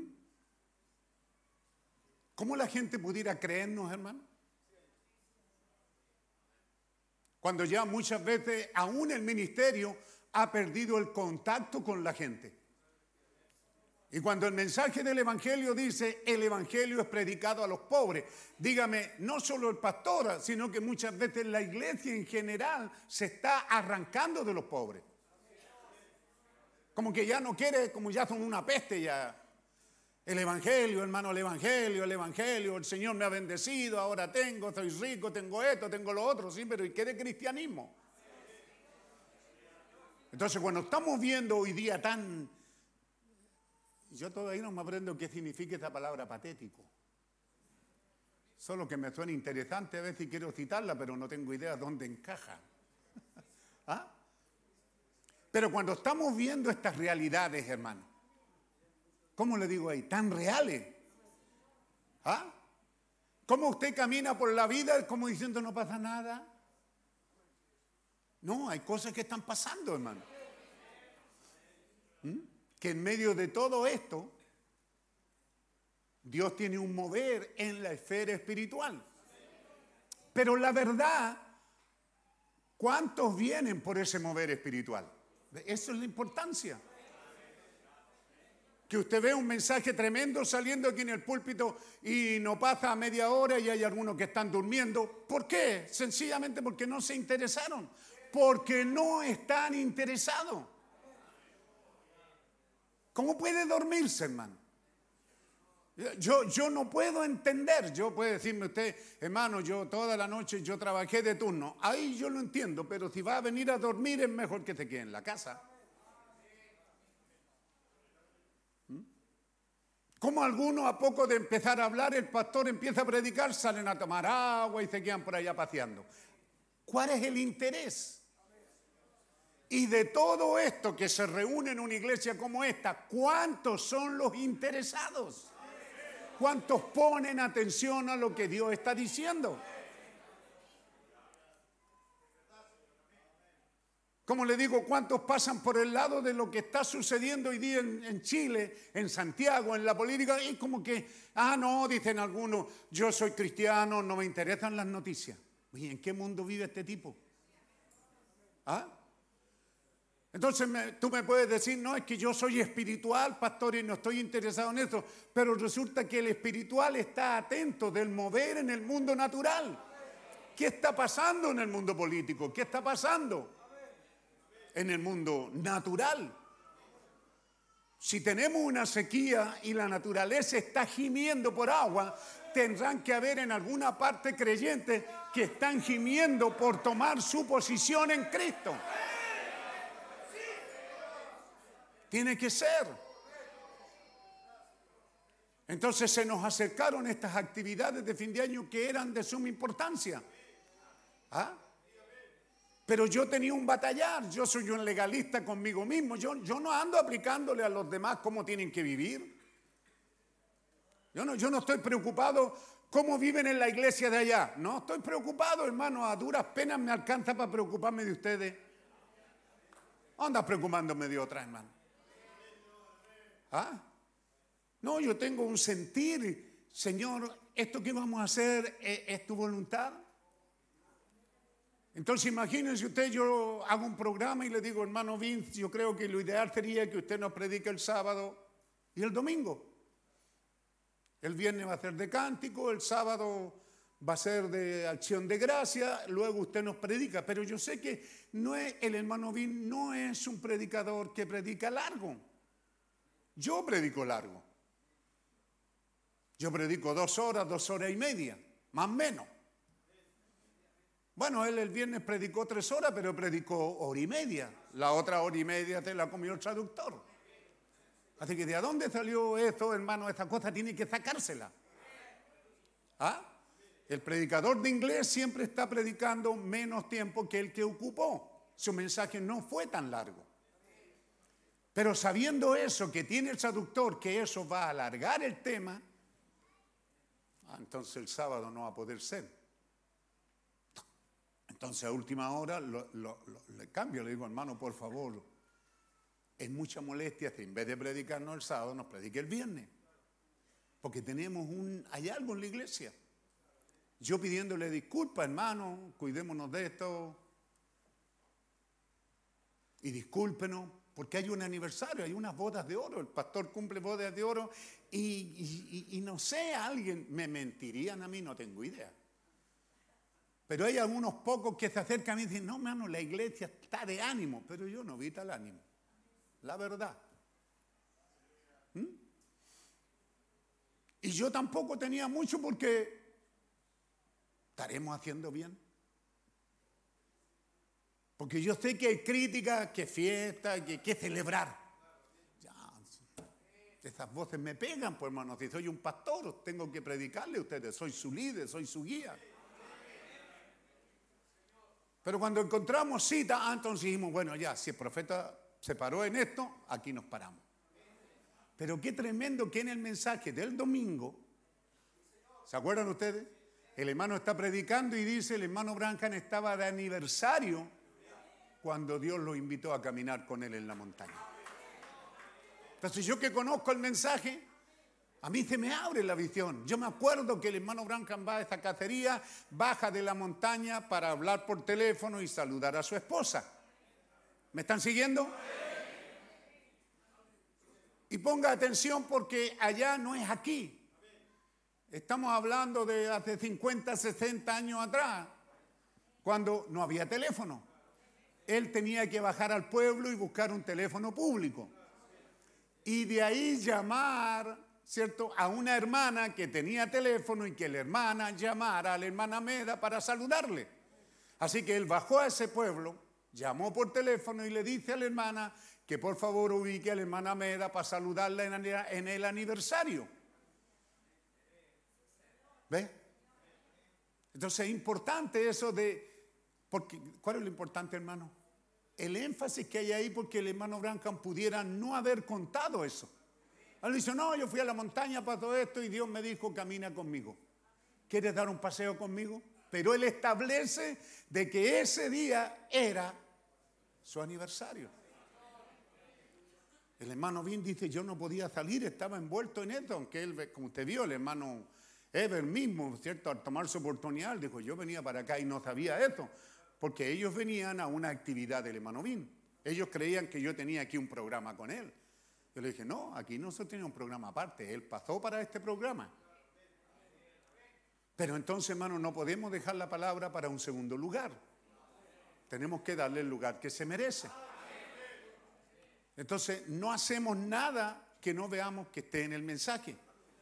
Porque estamos preocupados mi- mirando un poco el reino político. ¿Qué está pasando? Chileno, no hay líderes. La izquierda no tiene líderes, la derecha no tiene líderes, no hay líderes. Todos se atomizaron. Los líderes que aparecían. Usted ve en la izquierda esta mujer, aparecía, no es poco hermano para un partido naciente, un 15%. Pero en media revuelta fue al centro y la escupitaron y la... Y cuando hacen la nueva consulta, no tiene ni un 1%. No hay líderes, es un país sin líderes. Vea en la esfera política, no es el presidente Trump, que creo que es el tercero, que enfrenta una acusación también. Hubo uno allá atrás, no sé en qué año, después Nixon que se retiró, cuando se le presentó, antes de ir a la acusación, se retiró. Tuvo que renunciar por el caso de Watergate, algo así. Clinton también fue enjuiciado y se la sacó con astucia. Y ahora este gobierno, Me da lo mismo si sale o no. Lo que estoy diciéndole que ese es el imperio. Entonces usted no puede decir no me interesa, no, si ese es el imperio, hermano, y esa es la quinta bestia. Tiene que ver que hay un mover ahí. Y aquí en Chile nos escapamos salvados porque la cosa era sacar al presidente. ¿Y a quién pone? ¿Mm? Y vea todo lo que estaba unido, los partidos que estaban unidos, ¿cierto? La noticia, ayer el diario dice, se desunieron. Todos los, los partidos que estaban unidos en la derecha se desunieron, los de la izquierda se desunieron. Bueno, ¿y qué está pasando en la iglesia? ¿Ah? Bendecimos a Dios porque hay una familia numerosa aquí cantando, alabando y bendiciendo a Dios, ¿verdad que sí? Bendecimos a Dios porque eso es parte de lo nuestro, de lo que somos. Tal como decía Pablo, él llegó quizás siendo un bebé en brazos y mire todo lo que Dios les ha dado y bendecido. Pero también eso a veces ha traído problemas en la iglesia de pelea de clanes. Porque imagínense usted toque a uno de estos. ¿Y cuántos había arriba? ¿Alguien los contó? ¿Alguien contó cuántos habían cantando? Y eso que no estaban todos. ¿30? 32 dice uno por ahí, y no es liquidación la cosa. ¿Lo entiende, hermano? Porque está bien que seamos una familia. Bendito Dios por esta familia, por nuestra hermana Magdalena que logró levantar a sus hijos y mantenerlo. Pero si esta familia se, aclana, tocan a uno y todos andan heridos. ¿Eh? Entonces el otro clan, si tiene 20, va a tener que unirse con otro para enfrentarlo. Entonces va a tener que buscar amigos, decirle, no, hermano, mira eso. Y entonces las cosas empiezan a moverse. ¿Con qué facilidad vemos lo que está pasando en el plano, en el reino político, natural? No puede ignorarlo. El incendio le está llegando a su casa. eh, La sequía está llegando a su casa. Ya se planteó al gobierno racionar el agua. No quiere hacerlo porque esto va a ser una crisis. Pero hay ciertos sectores aquí, esto, esto para que lo sepa usted, el vecino, quizás alguien de su casa que ya está teniendo problemas de agua. ¿Mm? Entonces cuando decimos el norte, Arica, no hermano, estamos hablando aquí nomás, terminando Santiago. Por decir aquí, Batuco, Tiltil, Colina, y usted sigue para allá, ya, ya la sequía está aquí en el patio. Y usted me dice, no, yo no lo sabía, pastor. ¿En qué mundo vive? ¿Ah? Y entonces lo mismo en lo espiritual. Hay una sequía viniendo, hay gente adormeciéndose en el culto, hay gente que no está creciendo espiritualmente y no quiere entenderlo. Aquí y en la internet, gente que se quede en la casa, gente que le han acomodado el mensaje, quédese en la casa y véalo por internet. Pero Dios no dijo internet, dijo hombre. ¿Ah? Entonces eso puede servirnos como una conexión, como una ayuda, pero no, no como una religión, no como una ley, no como una forma. Y cuando decimos, hermano, en ninguna parte somos obligados a pertenecer a una iglesia, ah, entonces me voy. Qué fácil. Cuando lo que Dios le está diciendo es que somos libres, hay una determinación. Yo vengo aquí como una expresión libre de amor a Jesucristo. Pero si no estuviera aquí, tendría que estar en otro lado. Yo no pudiera vivir sin esto. Si no estoy aquí, estaría en otra parte. ¿Ah? Cuando viajo por ahí, entro a una iglesia católica, hay dos razones fundamentales. Es fresquita y es silente. Así que da gusto sentarte en una iglesia católica atrás y usted escucha hasta sus pensamientos y se refresca. ¿Eh? Oh, no, hermano, eso. No, sí. ¿Mm? Más fresquita que en la plaza, hermano. Usted ve que San Bernardo la plaza está que lo quema usted. Si la puerta abierta está de la iglesia, entre suavecito y, y siéntese un rato. está fresquito. ¿Ah? Si cierra los ojos puede meditar, si no está lleno de paganismo porque hay idolatría por todos lados. Pero, pero si usted cierra los ojos, ¿ah?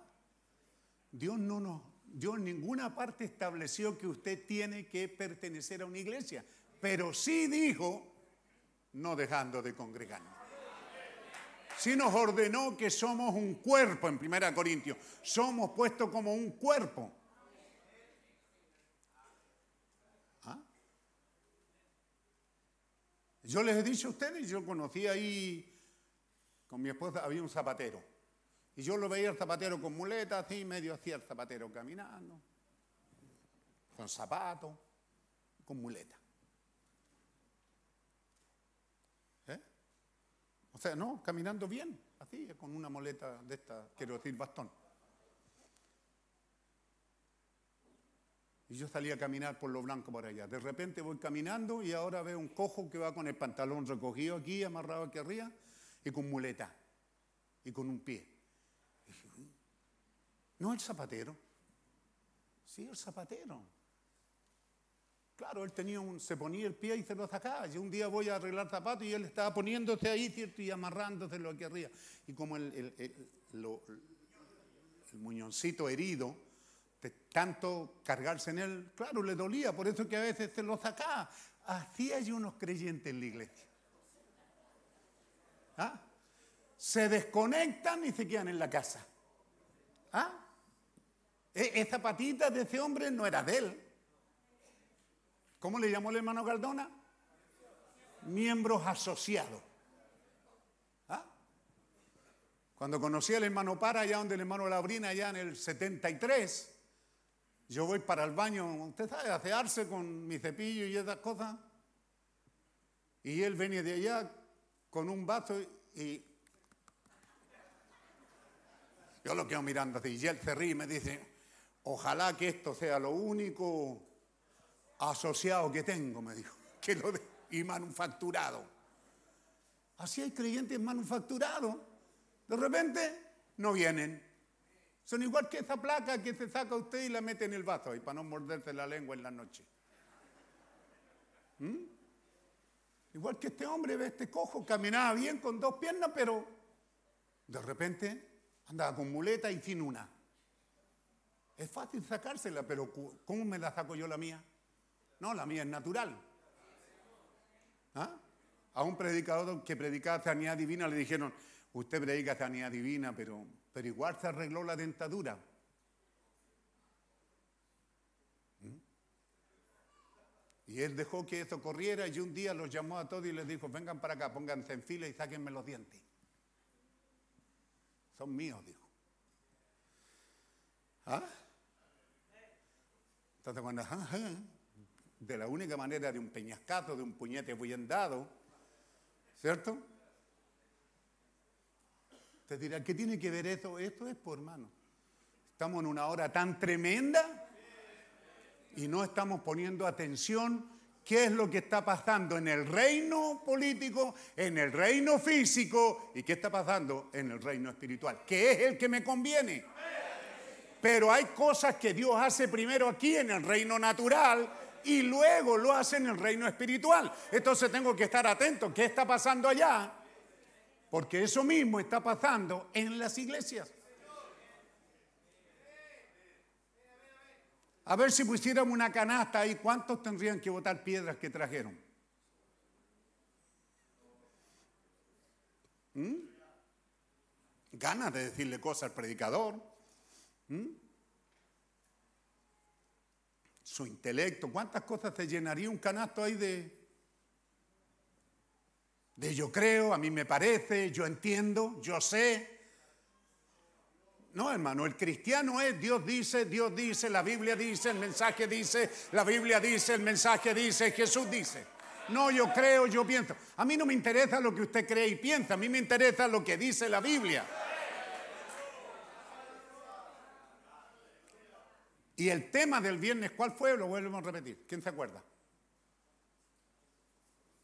¿Mm? conectando profecías con tu nacimiento. Aleluya. Y entonces dice, mira, aquí en Lucas capítulo 1, solo en el capítulo 1, ni siquiera nos cambiamos de capítulo. Él dice, mira, el ángel viene a Zacarías. El ángel sabía, el ángel es Dios en forma angelical.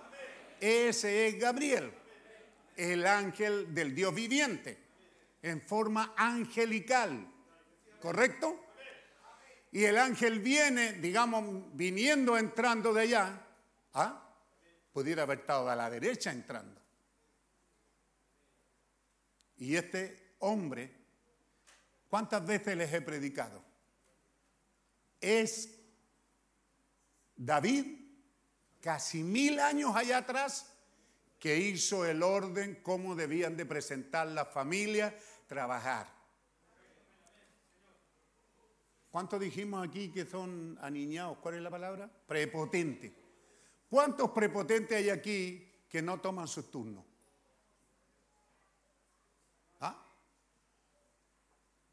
Hay prepotentes aquí que hermanito hoy día le toca guardia por esto, pues ve, hasta han, han llegado convertidos.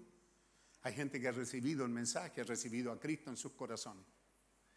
Y qué bueno es ver una iglesia ordenada, con guardia. No, yo no, yo no, yo no hago guardia.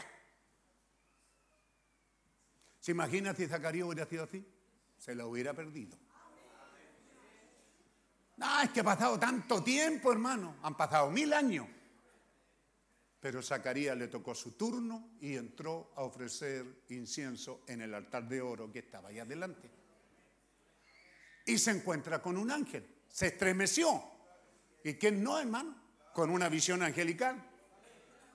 Pero resulta que el ángel ¿Eh? ¿Qué está hablando? Conectando profecías con tu nacimiento. El ángel lo conocía. Completamente. ¿Se acuerda que el Señor nos dijo? ¿Cómo puede ser que haya un ángel que te conozca más de lo que tú mismo te conoces? Una revelación, pues hermano. Porque el ángel te está diciendo cosas que tú no conoces, pero que él sí conoce. Y el ángel lo llama por su nombre, Zacarías. Amén. Tu oración ha sido, uh, esa oración, esa oración la hicimos hace, no sé, 20, 30 años atrás.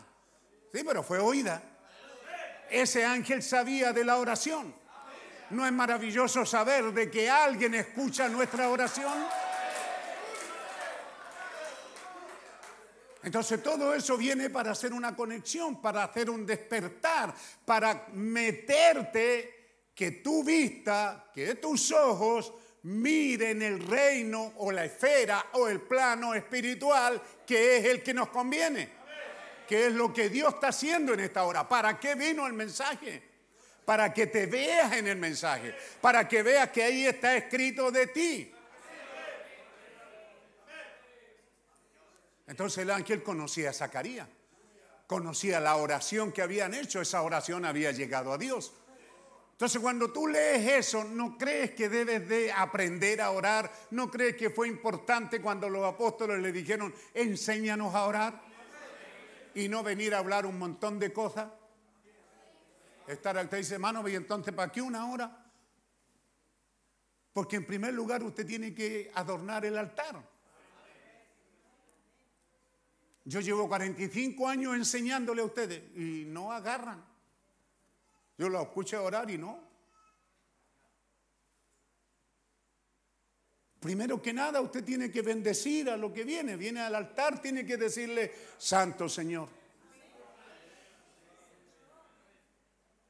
Entonces, como yo soy pentecostal, dar tres gloria a Dios y que todo es tres es pentecostal. Pero yo lo sentía en el alma y decía, no es pentecostal, que los pentecostales lo vulgarizaron, lo, lo, hicieron común, me refiero, ¿verdad? Y entonces cuando usted lee Isaías 6, ¿cuántos santos santos hay? Tres. Santo, santo, santo. ¿Mm? ¿Cómo usted viene a orar y no dice ni un gloria a Dios? No dice ni un bendito sea tu nombre. ¿Ah? Usted, usted, usted tiene que hacerle una señal, Señor, aquí estoy. Santo, santo, santo eres, Señor, santo eres, Señor. Estoy aquí, Señor, estoy aquí, Señor. ¿Ah? Te bendigo, Señor, te amo, Señor. Aleluya, aleluya, aleluya, gloria a Dios, gloria a Dios, santo es tu nombre. ¿Por qué? Porque estoy buscando tener un... ¿Ah? Cuando usted marca el teléfono, ¿verdad que suena antiguamente? Trut, trut, trut. ¿Es verdad o no? Y usted ve su celular, hoy día estamos en tiempo moderno, usted ve ahí que marca que está llamando. Y luego, si, si usted no oye, yo soy medio sordo, si no oigo, ¿cierto? Pero ahí marca cuando el de allá conectó. ¿Es verdad? Y en la esfera espiritual. Y en el reino espiritual.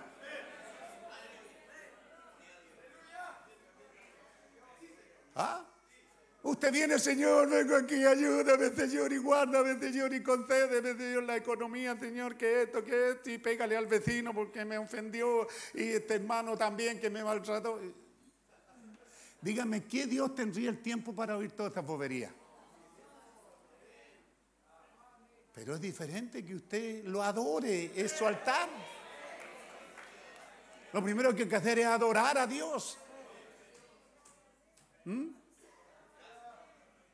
Entonces el ángel viene y le dice, tu oración ha sido oída.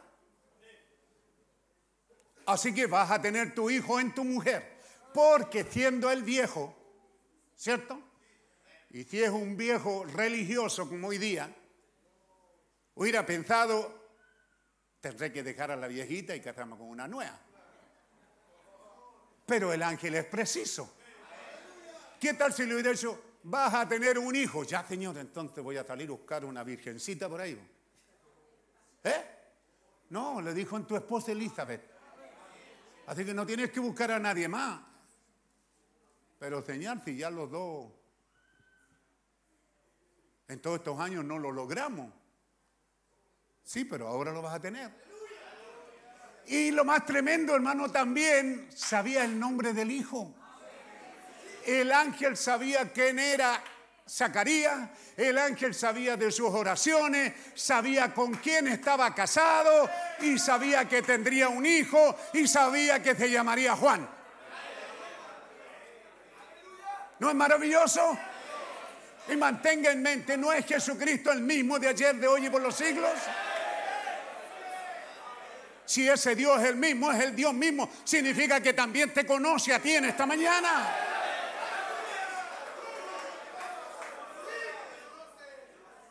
Qué tremendo, hermano. Van a tener un hijo y también me sé el nombre, Juan. ¿A ti te va a llamar? Y ese mismo ángel 6. Ahora, si usted sigue, está hablando de quién sería Juan. Este hijo será grande, power, poderoso. Preparará el camino del Señor. Volverá al corazón de muchos. Todo lo, todo lo que Juan iba a hacer, el ángel ya lo sabía. ¿Lo sabía? Bueno, ¿y sabe Dios lo que tendríamos nosotros que hacer?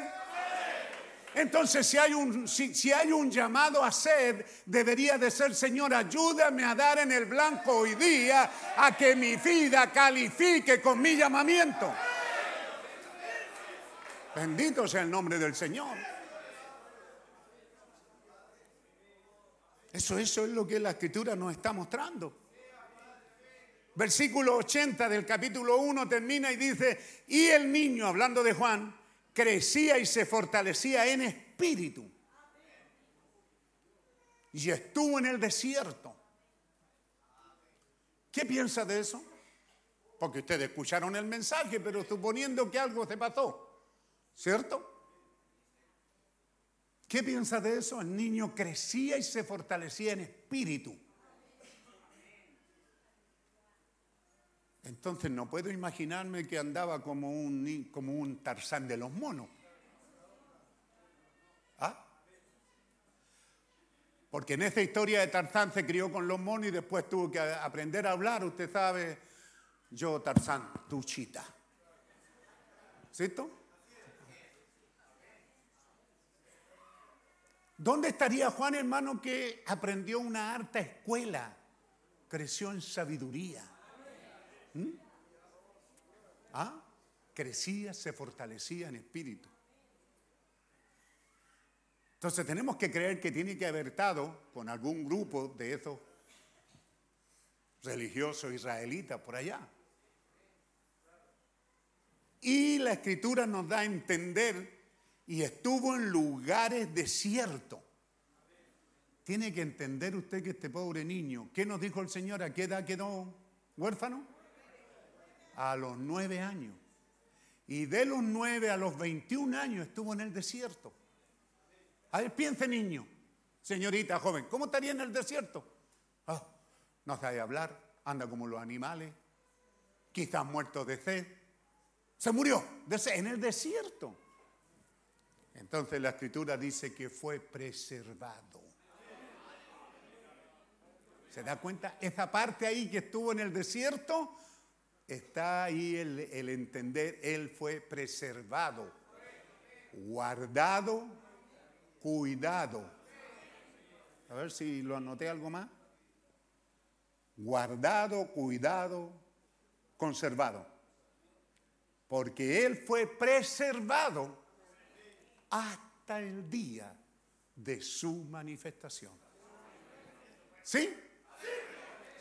Colóquelo de nuevo, por favor, hermano. ¿Cómo dice? Hasta el día. Aleluya. ¿No es para ir a un rincón a llorar? Tengo una garantía certificada de Dios que Él me va a cuidar hasta el día en que estas verdades sean manifestadas. Aleluya. Porque el mismo Dios que hizo eso allá prometió que lo haría aquí. Y no solo lo hizo eso ahí, lo hizo muchas veces y miles de veces durante todas estas generaciones. Y lo hizo con un hombre llamado William Branham. Quien llegó a ser el profeta de Dios para esta edad final. ¿Ves? Entonces esas son las cosas que Dios nos viene diciendo. Pero no es porque Dios solo quiere estar en un mensaje repitiéndole cosas de la Biblia sabida, conocida, con estas revelaciones añadidas, pero que no tienen eh, conmigo. ¿Qué palabra falta ahí? Relación conmigo. ¿De qué serviría, hermano? ¿De qué serviría venir aquí a estar tres horas, cinco horas escuchando un mensaje que no tiene una conexión, no tiene relación conmigo?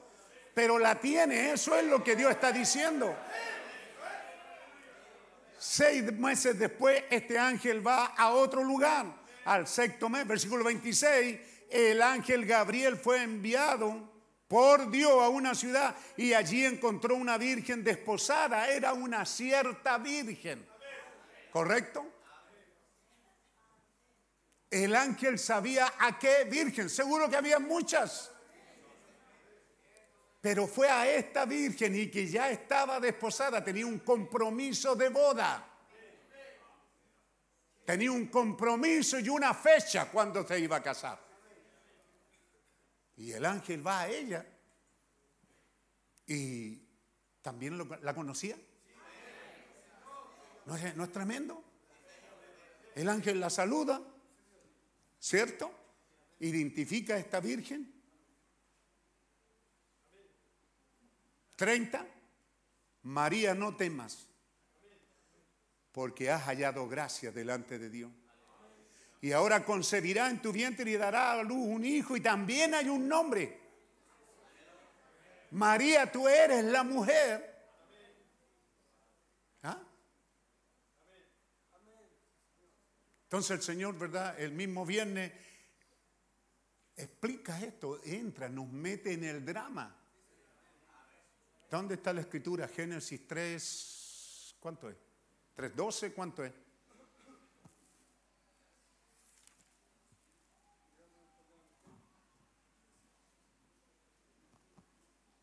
Eh, Génesis, Génesis 3, nos falta la cita donde dice que su simiente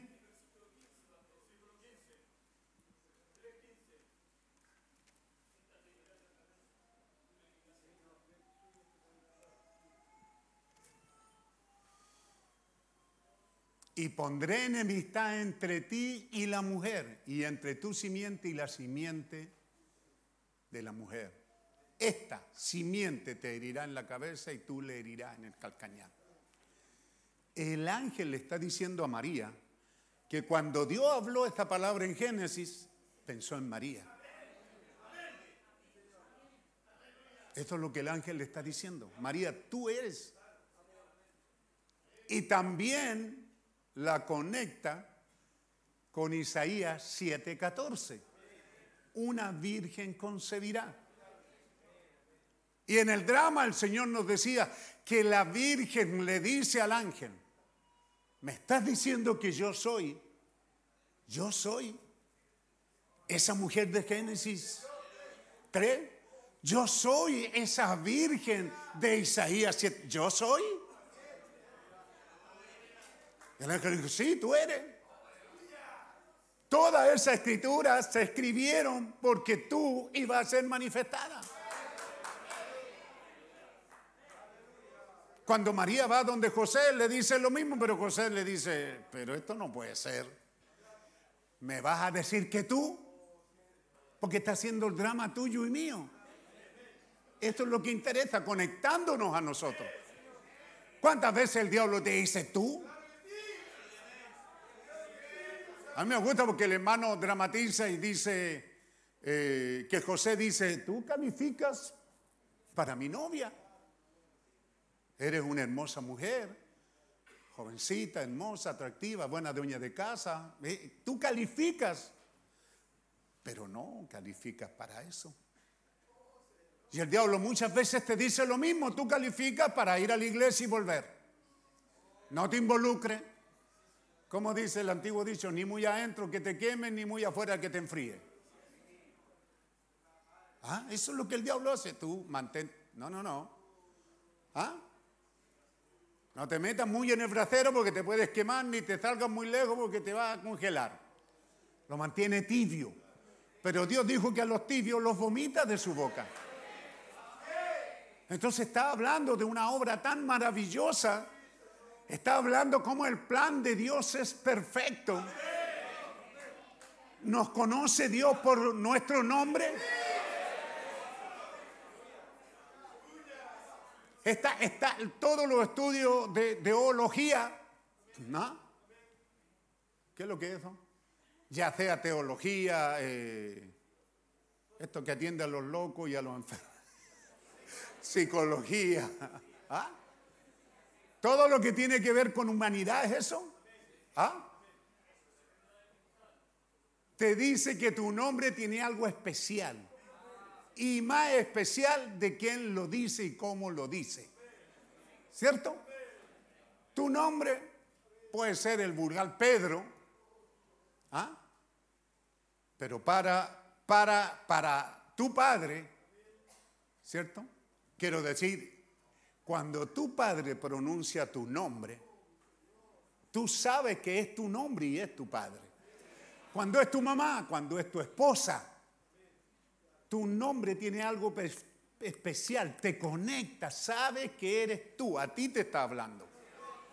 Pueden haber 100 Pedro ahí, 100 personas llamando, pero tú sabes quién es la persona que, cómo está pronunciando tu nombre, tú sabes que esa es la persona. Las otras están llamando a otros Pedro, pero esta me está llamando a mí. Es correcto, hay algo que nosotros no pudiéramos entender, la gente lo estudia, pero hay algo potente en el nombre. ¿Ah? Y entonces, hermano, ¿por qué usas apelativo? Quiero decir, sobrenombre. ¿Ah? Una iglesia de 40 años, creyente aquí de años, todavía basureándose el uno al otro. ¿Ah? Como dicen, haciendo bullying. Ah, ahí viene. Y a veces entre los compadres. No tienen un poquito de cristianismo para decirle, oye, un momento, soy un hijo de Dios, llámame por mi nombre. ¿Mm? Vea, el nombre tiene algo especial. Cuando yo iba por el sendero del mundo, ¿oía a Dios pronunciar mi nombre? No. Pero vine. Así de simple. Yo creo que Él me llamó, porque ¿cómo vine? Amén. Yo no sentí una voz sobrenatural decir, Pedro, ven, te estoy llamando. No. Sentí algo dulce aquí. Cuando oí algo de la Biblia, cuando oí, cuando oí que Dios me amaba de tal manera que me dio a su Hijo Jesucristo. Oh, hermano, eso pegó profundo. Dios me ama a mí. Dios está interesado en mí. Y a medida que he ido viendo esta verdad, hermano, ver que desde el principio, cuando Dios nos creó padre e hijo, es para tener compañerismo. Vea qué es lo que nos ha hecho el diablo por destruir ese compañerismo. Dígame cuántos hijos se han criado guachos, votados en el mundo porque sus padres los votaron. Es cierto, pero eso no quita la verdad que hay padres que se han criado en compañerismo con su hijo y eso es lo natural. De poder decir que, que- que- que el hijo pueda decir mi papá fue mi primer amigo. Tuve amigo en el colegio, pero amigo, amigo. ¿Ah? ¿Ve usted hay algo en eso, hermano? Entonces yo no oí eso, una cosa así, que el cielo se abrió, que un ángel vino, no, pero yo algo me trajo. Yo sentí que algo me llamó. Y tiene que ser algo que me llamó por el nombre. Tiene que haber tenido mucho amor, ¿no cree? Pues ¿cómo te cautivó? ¿Cómo te atrapó? ¿Cómo te dejaste atrapar? Tiene que haber sido algo que tenía mucho amor. Porque si Dios allá en el huerto, hermano, tenía compañerismo con sus hijos en la hora de la tarde, era su alegría, lo será porque podemos conjeturar. ¿Lo hacía por cumplir? Dios iba en la tarde a la casa de, de- de- Adán y Eva por, ah, por ir nomás. No, él iba porque le agradaba tener compañerismo con su hijo. ¿Cómo pudiéramos saberlo? Porque cuando se rompió el compañerismo y Dios vino, si no le hubiera importado, ¿verdad? ¿Cuántas veces usted se da la media vuelta y se va? Pero Dios no, Dios vino y dijo a Adán, ¡Wow! ¿Qué cosa? ¿Qué pasa con Adán? Adán, hijo. No, no está. Ah, debe andar en algo por ahí. Vuelvo mañana. No. No puedes ver, hermano, un Dios interesado. Un Dios que, un Dios que tiene amor tan grande, tan grande es el amor que tiene. Que Él insiste en buscarte. Adán, mientras tanto, está desnudo. Dios nos ha dicho, lo hemos predicado. Tú lo ves en la Biblia, lo ves en el mensaje con Adán, porque han cometido pecados, se han alejado de Dios. Saben sus conciencias que no están en la condición que estaban antes. Pero Dios no tenía esta conciencia porque Dios no había pecado. Dios no había hecho nada malo con ellos, así que Dios no podía estar igual que ellos. Dios estaba en otra posición. ¿Dónde está mi hijo? Y cuando lo vio en la condición que estaba, Dios amaba tanto el compañerismo que tomó un animal, lo partió. Ese fue su amor. Tan grande amor tuvo él que mató un animal y declaró que esa era la forma en que podíamos volver al compañerismo. Y cubrió a su hijo por una sola razón, porque quiero seguir teniendo compañerismo contigo. Y eso estaba hablando de que un día Cristo vendría y aquí lo vemos ahora viniendo. Aquí vemos Dios abriéndose camino para venir a hablar con una virgen y decirle tu nombre es María, va a tener un hijo y te voy a decir el nombre de ese hijo, será Jesús y te voy a decir qué hará ese hijo.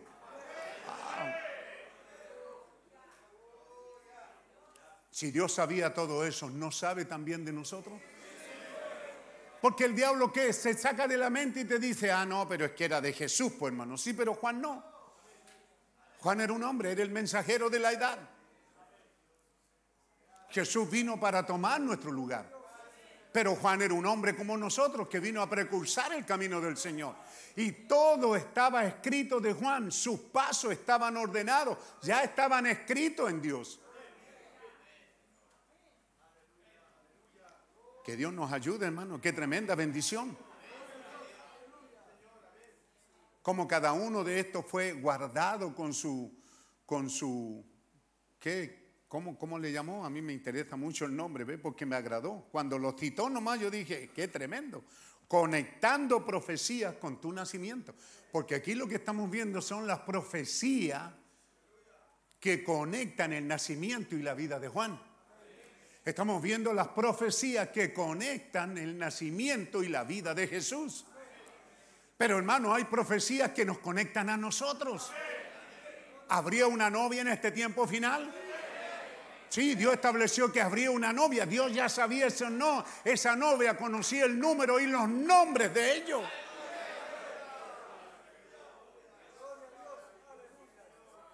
Y a Dios no, no ¿cómo, ¿cómo lo decimos?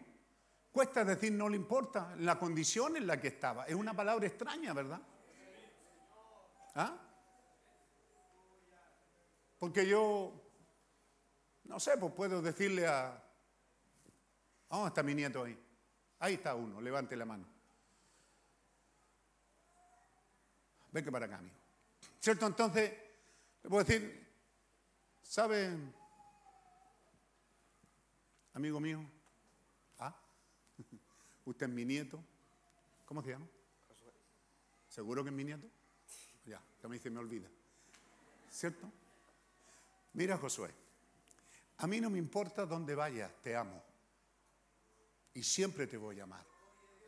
No importa si te vas por el mundo, si te vas por allá, yo te voy a amar. ¿Qué significa ese no importa, hermano?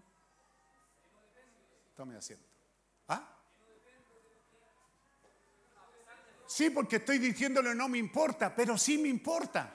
Sí quiero que sea exitoso. ¿Cierto? Sí quiero que salga y sea un hombre exitoso. Yo no estoy diciendo eso. Lo que estoy diciéndole es otra cosa. Que mi amor va a estar por sobre todo. Pero yo no le estoy dando chipa libre para que él se vaya al mundo. Dios no te está dando a ti. ¿Está bien la palabra? ¿Qué, qué reemplaza chip libre?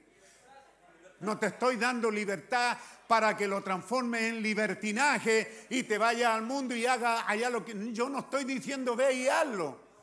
Dios te está diciendo yo te amo por sobre todas las cosas, pero yo quiero que seas exitoso, que te vaya bien.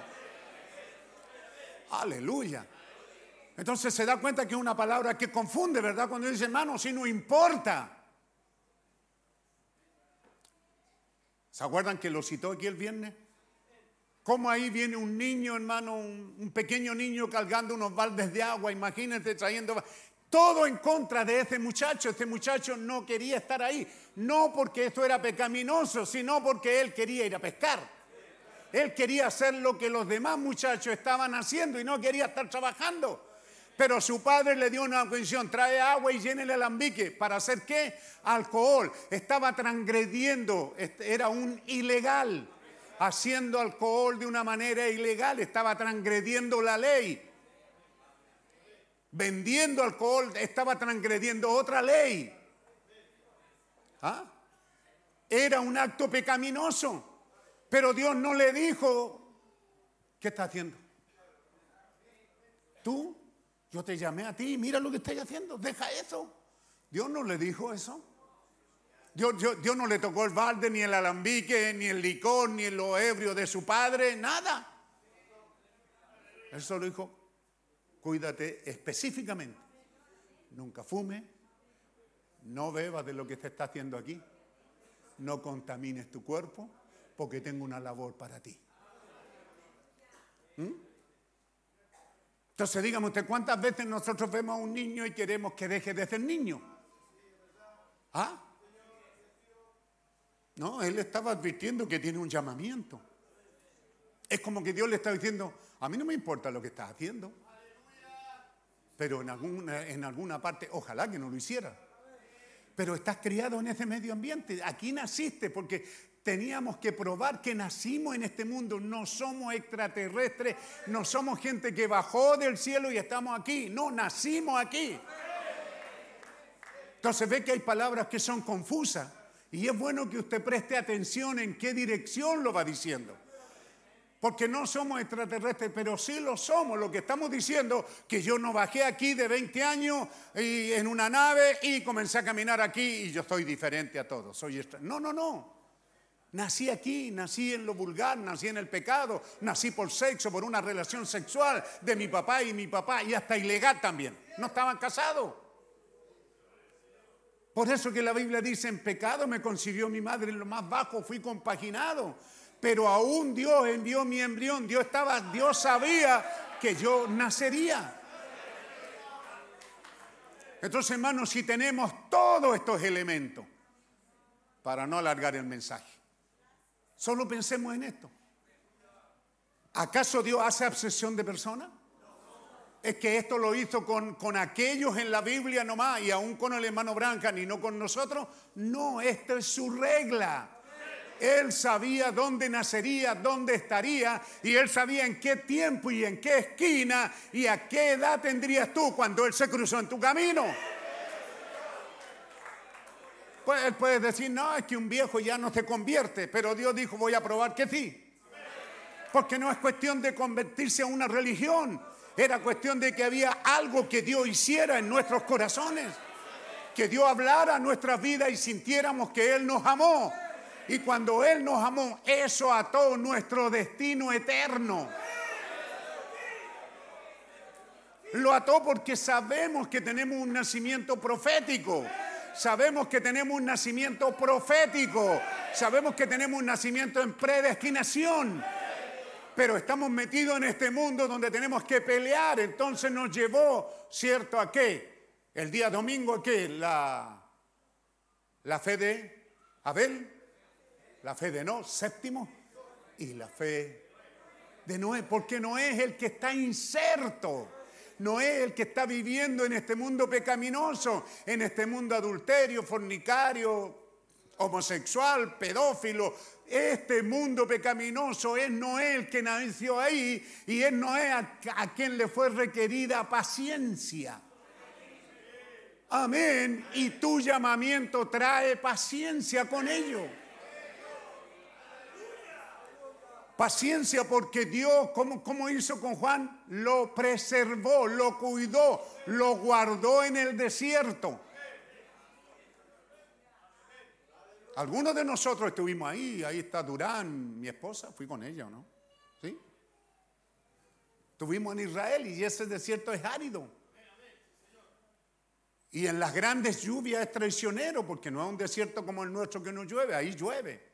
Y cambia el panorama, el paisaje.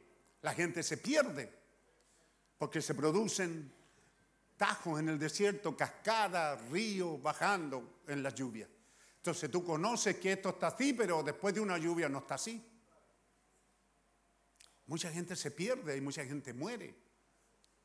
Y este era un niño que fue ahí, pero fue preservado, fue cuidado hasta el día de su manifestación. ¿No hará lo mismo Dios con nosotros también? Entonces por eso le dije al principio, ¿ve? Es como esto, dice Dios repartiéndose en pequeñas cucharadas, el gran Dios eterno. Y entonces tenemos aquí una cucharada aquí, ¿cierto? Y lo dice, una cucharada en mí, y extender y vaciar una cucharada en usted, en usted, en usted, en usted. El mismo repartiéndose, el fuego, el poder, el limpiador de Dios. Entonces, si usted tiene una cucharada y yo tengo una cucharada, Entonces ahora somos dos cucharadas. Y si aquí nos juntamos 50, somos 50 cucharadas que tenemos ya no una porcioncita de Dios, tenemos una porción más grande. Y esa porción más grande tiene un llamamiento, tiene una conexión escritural. Esa porción está señalando tu vida. Esto puede ser, eh, partimos por 1 Corintios 12, ¿sí? 5, 15, 12, 12. Ay, se me pierden las citas. Por un espíritu somos todos bautizados en un cuerpo. ¿Es correcto? Entonces, hermano, cuando este bendito Espíritu Santo viene a nuestras vidas y una cucharada en, en los dichos de esta forma, cae en mí y una en ti, ¿cómo estamos divididos entonces? ¿Ah? ¿Eh?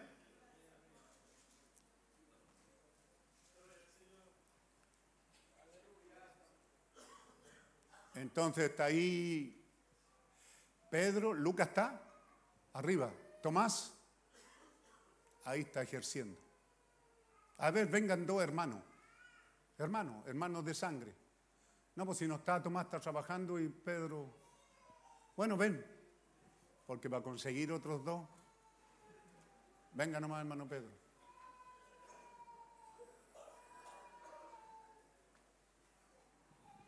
Suban.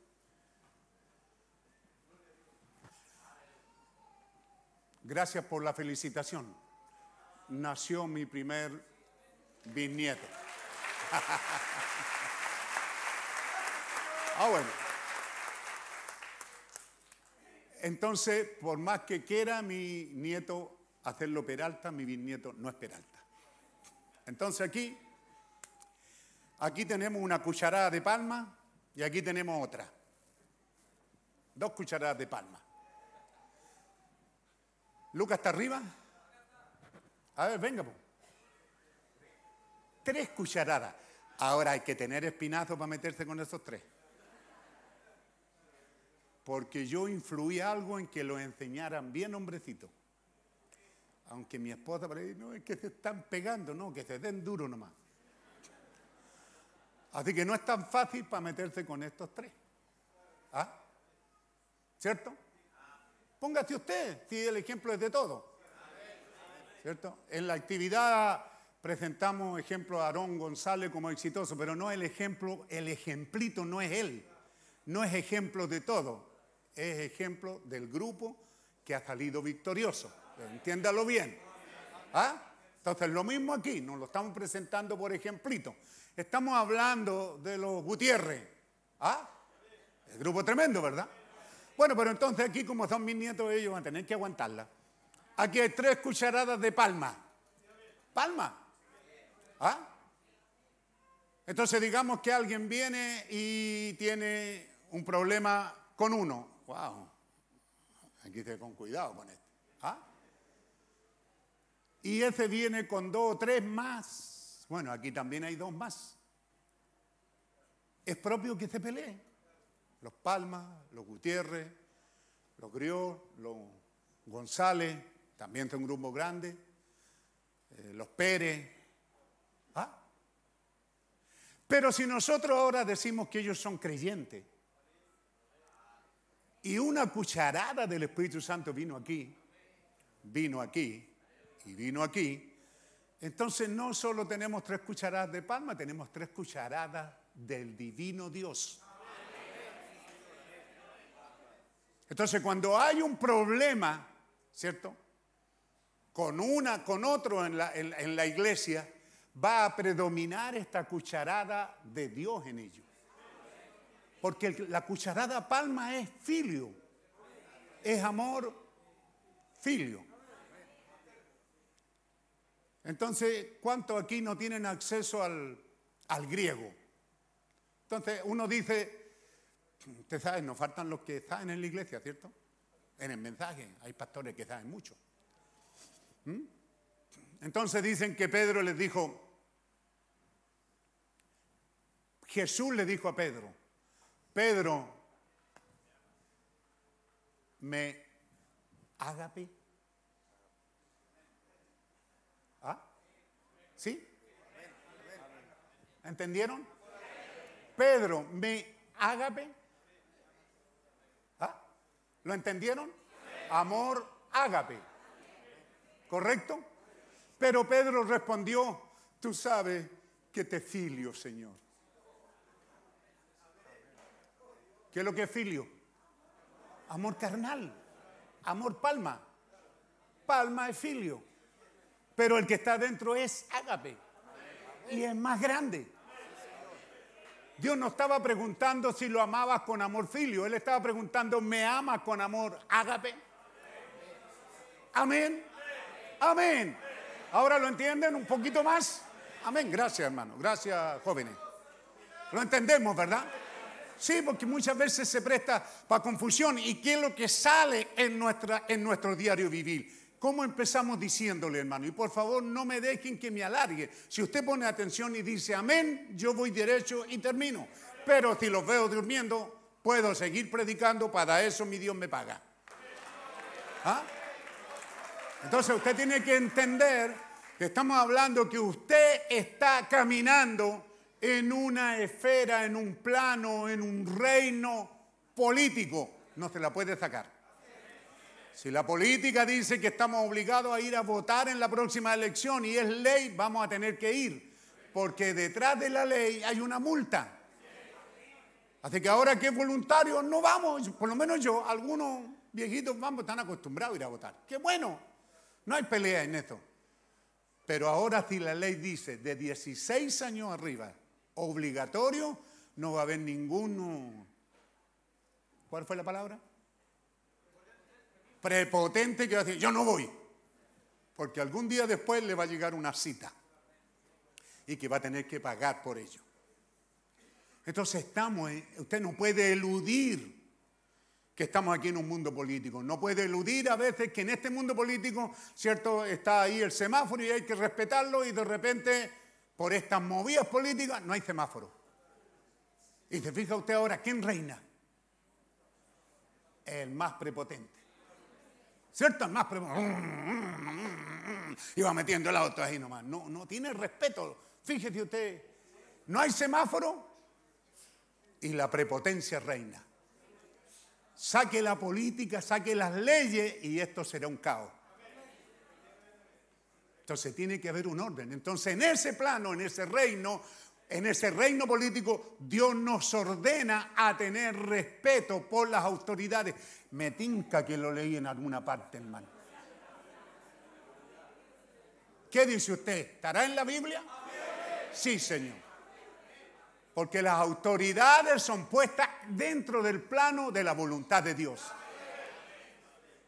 Y Dios coloca y saca rey y te dice, no, pero este tan re malo lo puso Dios. Sí, porque es lo que tú te mereces.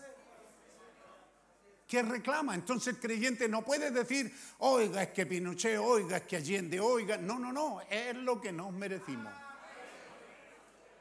Ni más ni menos. ¿Ah?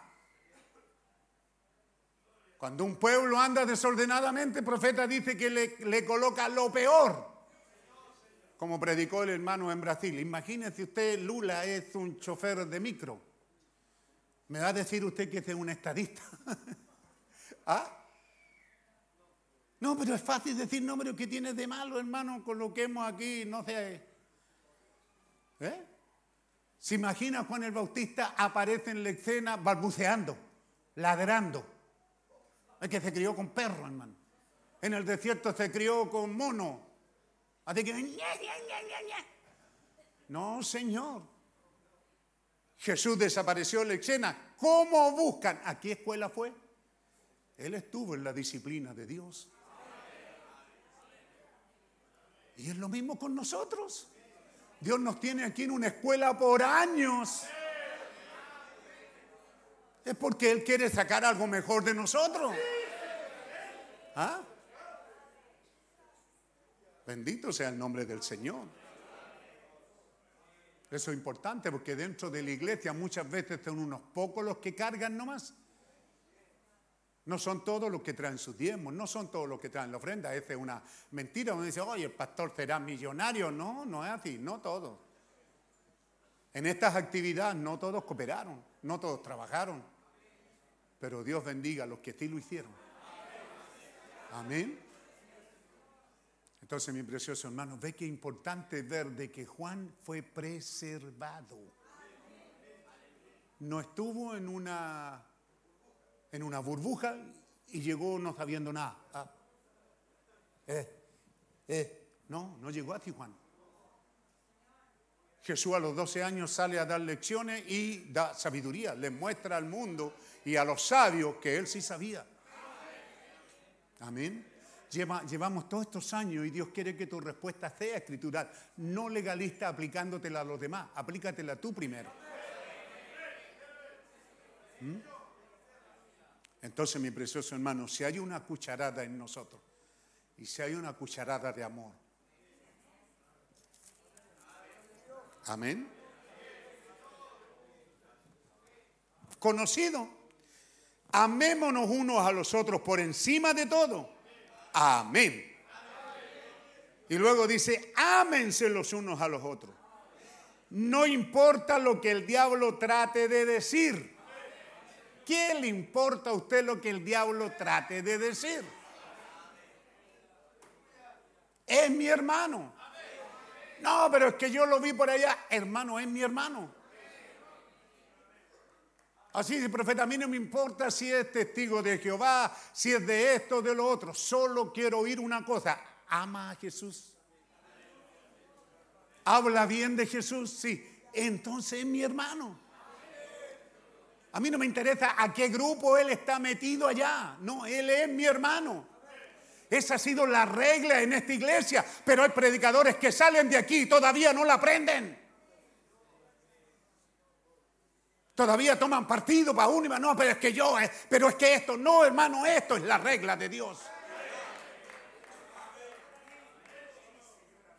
Por eso vamos a entregar hoy día un papel para que usted traiga, si tiene una opinión, que dar una pregunta. Y ustedes que, los ancianos, predicadores y entendidos, si tienen algo que decir, ¿dónde la predicación se salió del lugar? También colóquenla ahí. O por último, pregunten. ¿Mm? Porque es fácil dar opiniones equivocadas, hermano. Cuando Dios nos está diciendo hasta el cansancio, somos hermanos. Aleluya. No importa lo que el diablo trate de decir. No cree que pudiéramos poner ahí, Señor, ayúdame.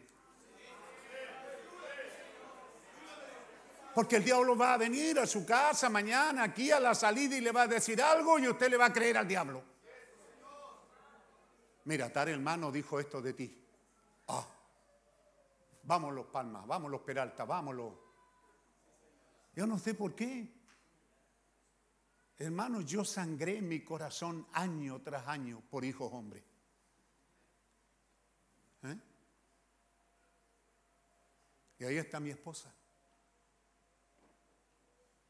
Cuando ya vi el caso perdido, anhelé incluso recoger un guachito, ¿cómo se llama? Y adoptarlo.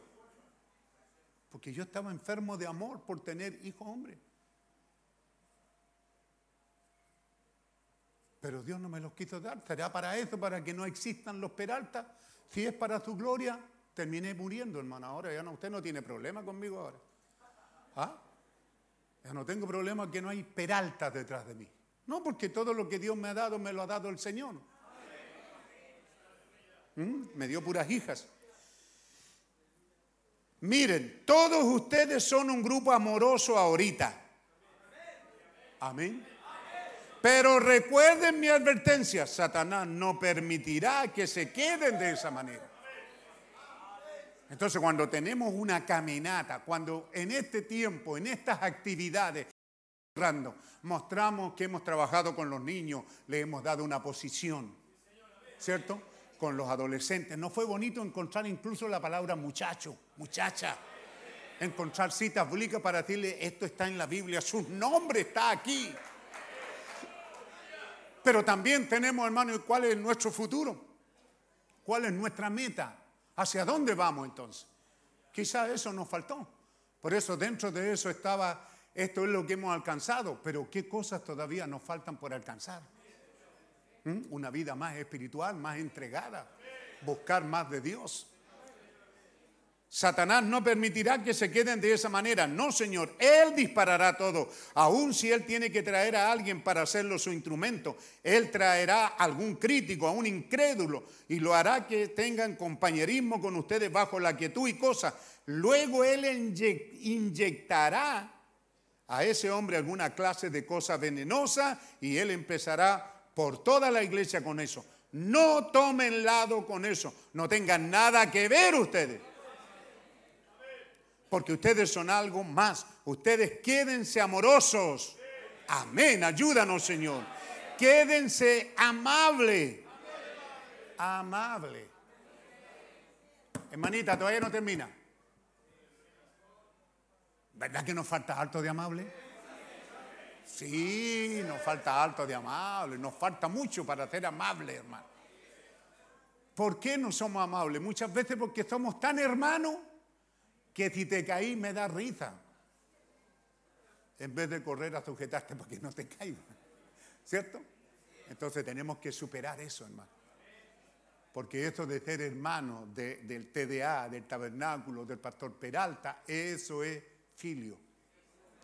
Recuerde que la pregunta es, ¿ágape? Pedro, ¿ágape? ¿Mm? Coloca tu nombre ahí, ágape. No un amor filial, el amor filial mata.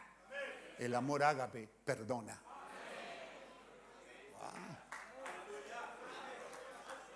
No tomen lado con nada, no tengan nada que ver. Quédense amorosos y amables, bondadosos unos con otros.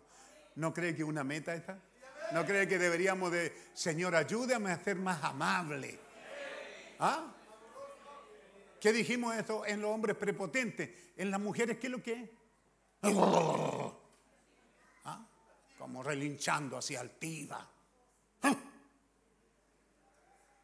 No, hay algunas que sacan, yo, yo, yo, yo llevo 40 años aquí.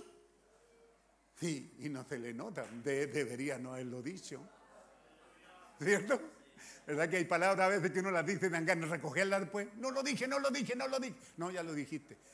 Así que lleva 40 años aquí la canutita y todavía es pelambrienta, chismosa, altiva, rebelde. Vergüenza era hablar, decir que lleva 40 años. ¿Eh? Así que lo que quiero decir, que Dios nos ayude a continuar adelante.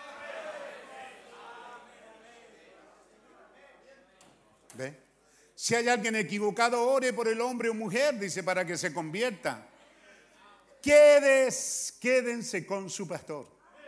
Él es el guía de las ovejas. Ustedes denle su respeto. Él los guiará hasta el fin. ¿Es así, dice el Señor? Fue probado por Dios que estas palabras son así, dice el Señor. Entonces han pasado años, hermano, en que yo por amor, por deferencia, le dije, yo soy su hermano, el hermano Branca es el hermano. Pero tenga cuidado con pasarse de listo. Soy el siervo de Dios, aprobado por Dios. Tengo 45 años aquí y no tengo de qué avergonzarme. No tengo que avergonzarme ni de mis actos, ni de mi esposa, ni de mis hijas, ni de la casa que tengo. No he cambiado de casa en 45 años. Vivo en la misma casa.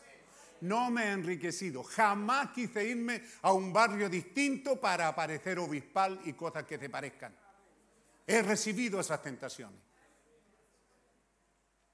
La prueba evidente de mi ministerio son los creyentes aquí. Desde los niños hasta los ancianos. Hemos tenido mensaje para mantener los 40 años. Y tenemos mensaje para mantener a los bebés desde bebé adelante. Así que hermano, ayer podían tener dudas tocante a este ministerio. Y muchos lo dudaron y yo fui el primero. Por años yo dudé de mi llamamiento. Pero Dios nunca dudó. ¿Recordarán eso? ¿Dicen amén? ¿Recordarán eso? No se olviden que tengo algunos años. Pudiera yo, Dios llamarme y no se olviden que es muy posible que yo esté en el barandal ese día. Y voy a ver esas lágrimas hipócritas ahí en, el ataúd. Yo las voy a ver. Porque es re bueno hablar bien de la persona cuando se muere. Y mi pastor, y mi pastor. Y yo estaba diciendo, Señor, grítale algo a esa gente que se arrepienta. ¿Eh? Aprenda a sujetarse y a obedecer y a respetar a su pastor. No tiene que decirme solo mi pastor, sea cuidadoso de lo que dice de mí y de lo que hace. ¿Mm? No, porque no, es que el pastor se equivoca, no, es que el pastor no sabe, no, es que el pastor no sabe lo que pasa en la iglesia. Wow. No, es que yo quise decir después, ¿qué quiso decir, hermanito? ¿Ah? ¿Ve? Hay cosas en las que no puedo de orden. A veces lo único que quiero es no avergonzar a nadie. Les doy el tiempo, hermano, arreglen eso entre ustedes. Arreglen eso. Porque yo sé las lágrimas tremendas de alguno que he tenido que hacer pasar aquí adelante. Y sé las lágrimas de la familia. Entonces para mí no es, que, ah, lo mejor hermano pasa aquí adelante, confiese y arregle. Yo trato de decirle, hermanito, arreglen eso, arréglenlo ustedes. Conversen. Somos hermanos. ¿Podemos hacerlo? Claro, júntense. Llamen a un anciano, llamen a un diácono, siéntense a la mesa y arreglen sus problemas. ¿O quieren que yo los desnude aquí? Yo no quiero. ¿Mm? Entonces, cuando la Biblia dice que hay una acusación contra alguien, tiene que ser con dos o tres testigos aprobados. Y estos testigos que están acusando a este, si este resulta no ser así, a estos testigos hay que agarrarlos a peñascazo. Deben de morir en su ley.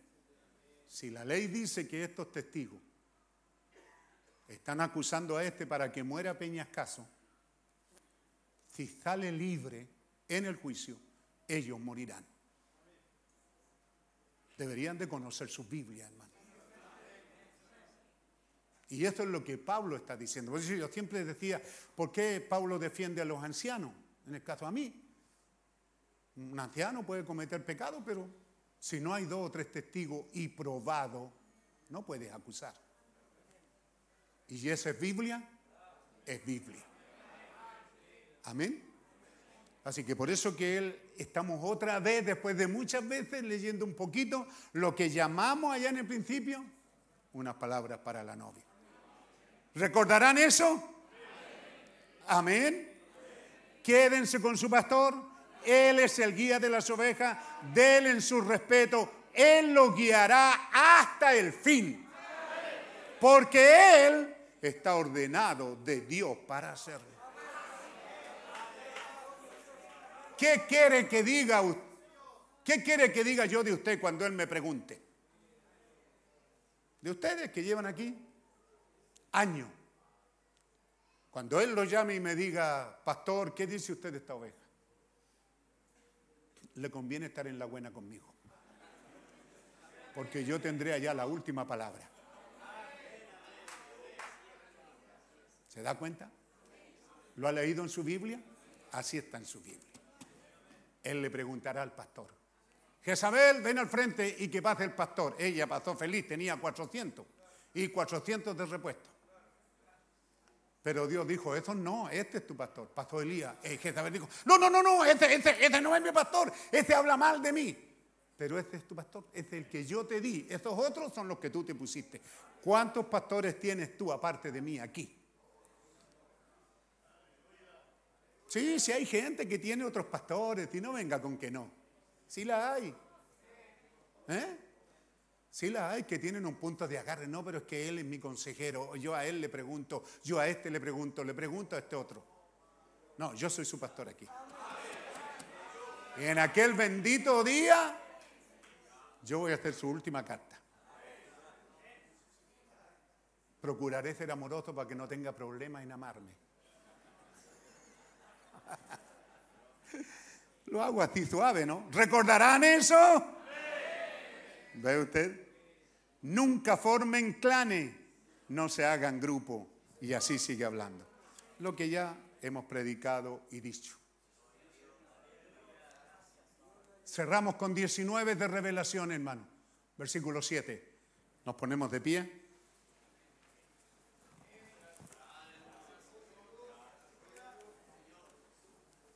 Y dice, su esposa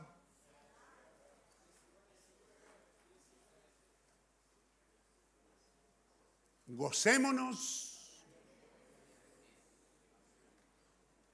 conectando profecías. ¿Ve que pudiera seguir predicando? Conectando profecía con su nacimiento. Usted nació para eso. Eso es lo que la profecía le dijo. Dios lo llamó a usted para eso. No para llegar ese día a estar triste. Y su obligación al amarme a mí es para orar por mí. Yo no quiero palabritas de ustedes. Me hacen bien, son agradables. Pero lo que es más importante es que usted ore por mí. Porque un día yo daré cuenta de mi pastorado delante de Dios. Y para que yo también, dice Pablo, ¿verdad?, lo haga con gozo. Entonces, al concluir estas reuniones, y estamos terminando el año, que terminamos con estas cosas que para mí fueron extraordinarias y que seguiremos meditando en ellas, en lo que Dios nos dio en este tiempo. Así que gocémonos y alegrémonos. Gocémonos. Y luego démosle gloria. Aleluya. Gloria a Dios. Porque han llegado las bodas del Cordero y su esposa. Ese, yo soy uno de esos. La profecía me ha conectado con mi nacimiento. Mi vida me habla. ¿Ah? ¿Qué me habla? Que un día el mensaje se cruzó en mi camino y dije amén. Y he creído esta palabra y le he servido a Dios, le he honrado, he cantado, he adorado. Soy parte de su obra, soy parte de su ministerio, porque esas cosas estaban profetizadas que yo las viviría. Padre Celestial, esta parte del mensaje, Señor, que el pueblo pueda entender que estamos viviendo en esta esfera política, natural, y en este tiempo de sequía, Señor, que haya un verdadero gemir en nuestros corazones, que al venir a la oración, no para estar allí repitiendo palabras, pero para quebrantar nuestro corazón y decirte, mi alma tiene sed de ti, Señor, en tierra seca. En este tiempo de sequía, Señor, en lo natural, también hay una sequía espiritual. Satisfáceme, Señor. Refresca mi alma. Dame de esa agua viva, Señor. Lléname de ti, Señor. Necesito más de ti, Señor. Y que al conectar las profecías con mi nacimiento, pueda, Señor, levantarme en esta hora y decirte, sí, Señor, es ágape lo que hay en mi corazón. Es ágape para ti, Señor. Es ágape para tu pueblo, Señor. Es ágape el uno para el otro, para amarnos, Señor. Para sobrellevarnos, para ayudarnos. ¿Cuántos no están aquí en esta mañana? ¿Cuántos están descarriados? Clamamos por ellos, Señor. No estamos pidiendo que los bendiga en sus pecados y maldades y extravíos, pero estamos pidiéndote que puedes quebrarle la patita a alguien, Señor, y regresarlo a casa. Padre, estórbalos para que regresen a ti, Padre. Crúzate en el camino de ellos, haz una obra que ellos conozcan que es tu amor que los está alcanzando, Señor. Padre Celestial, en este tiempo tan especial, te adoramos, te alabamos, te bendecimos, a ti te damos honor, te damos gloria, adoración, alabanza. Gracias Señor por esta reunión, gracias por este mensaje, gracias por esta bendición, gracias por lo que nos has dado Señor. Gracias te damos Padre, recibe nuestra alabanza en el nombre del Señor Jesucristo. Amén. Predestinación nos, Nos vuelve, vuelve así. volveremos a vivir con Cristo en gloria.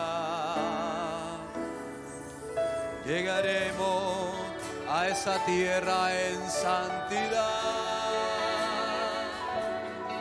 y de la mano con Dios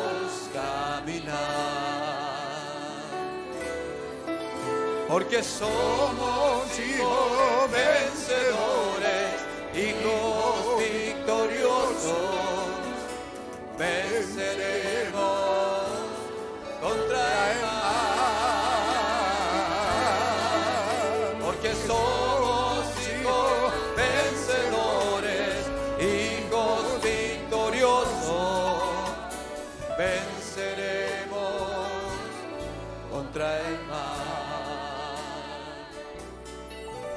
La batalla, caminar, recia es. Venceremos con Jesús de nuestro lado. Hermano, no vaciles en seguir, porque Cristo venció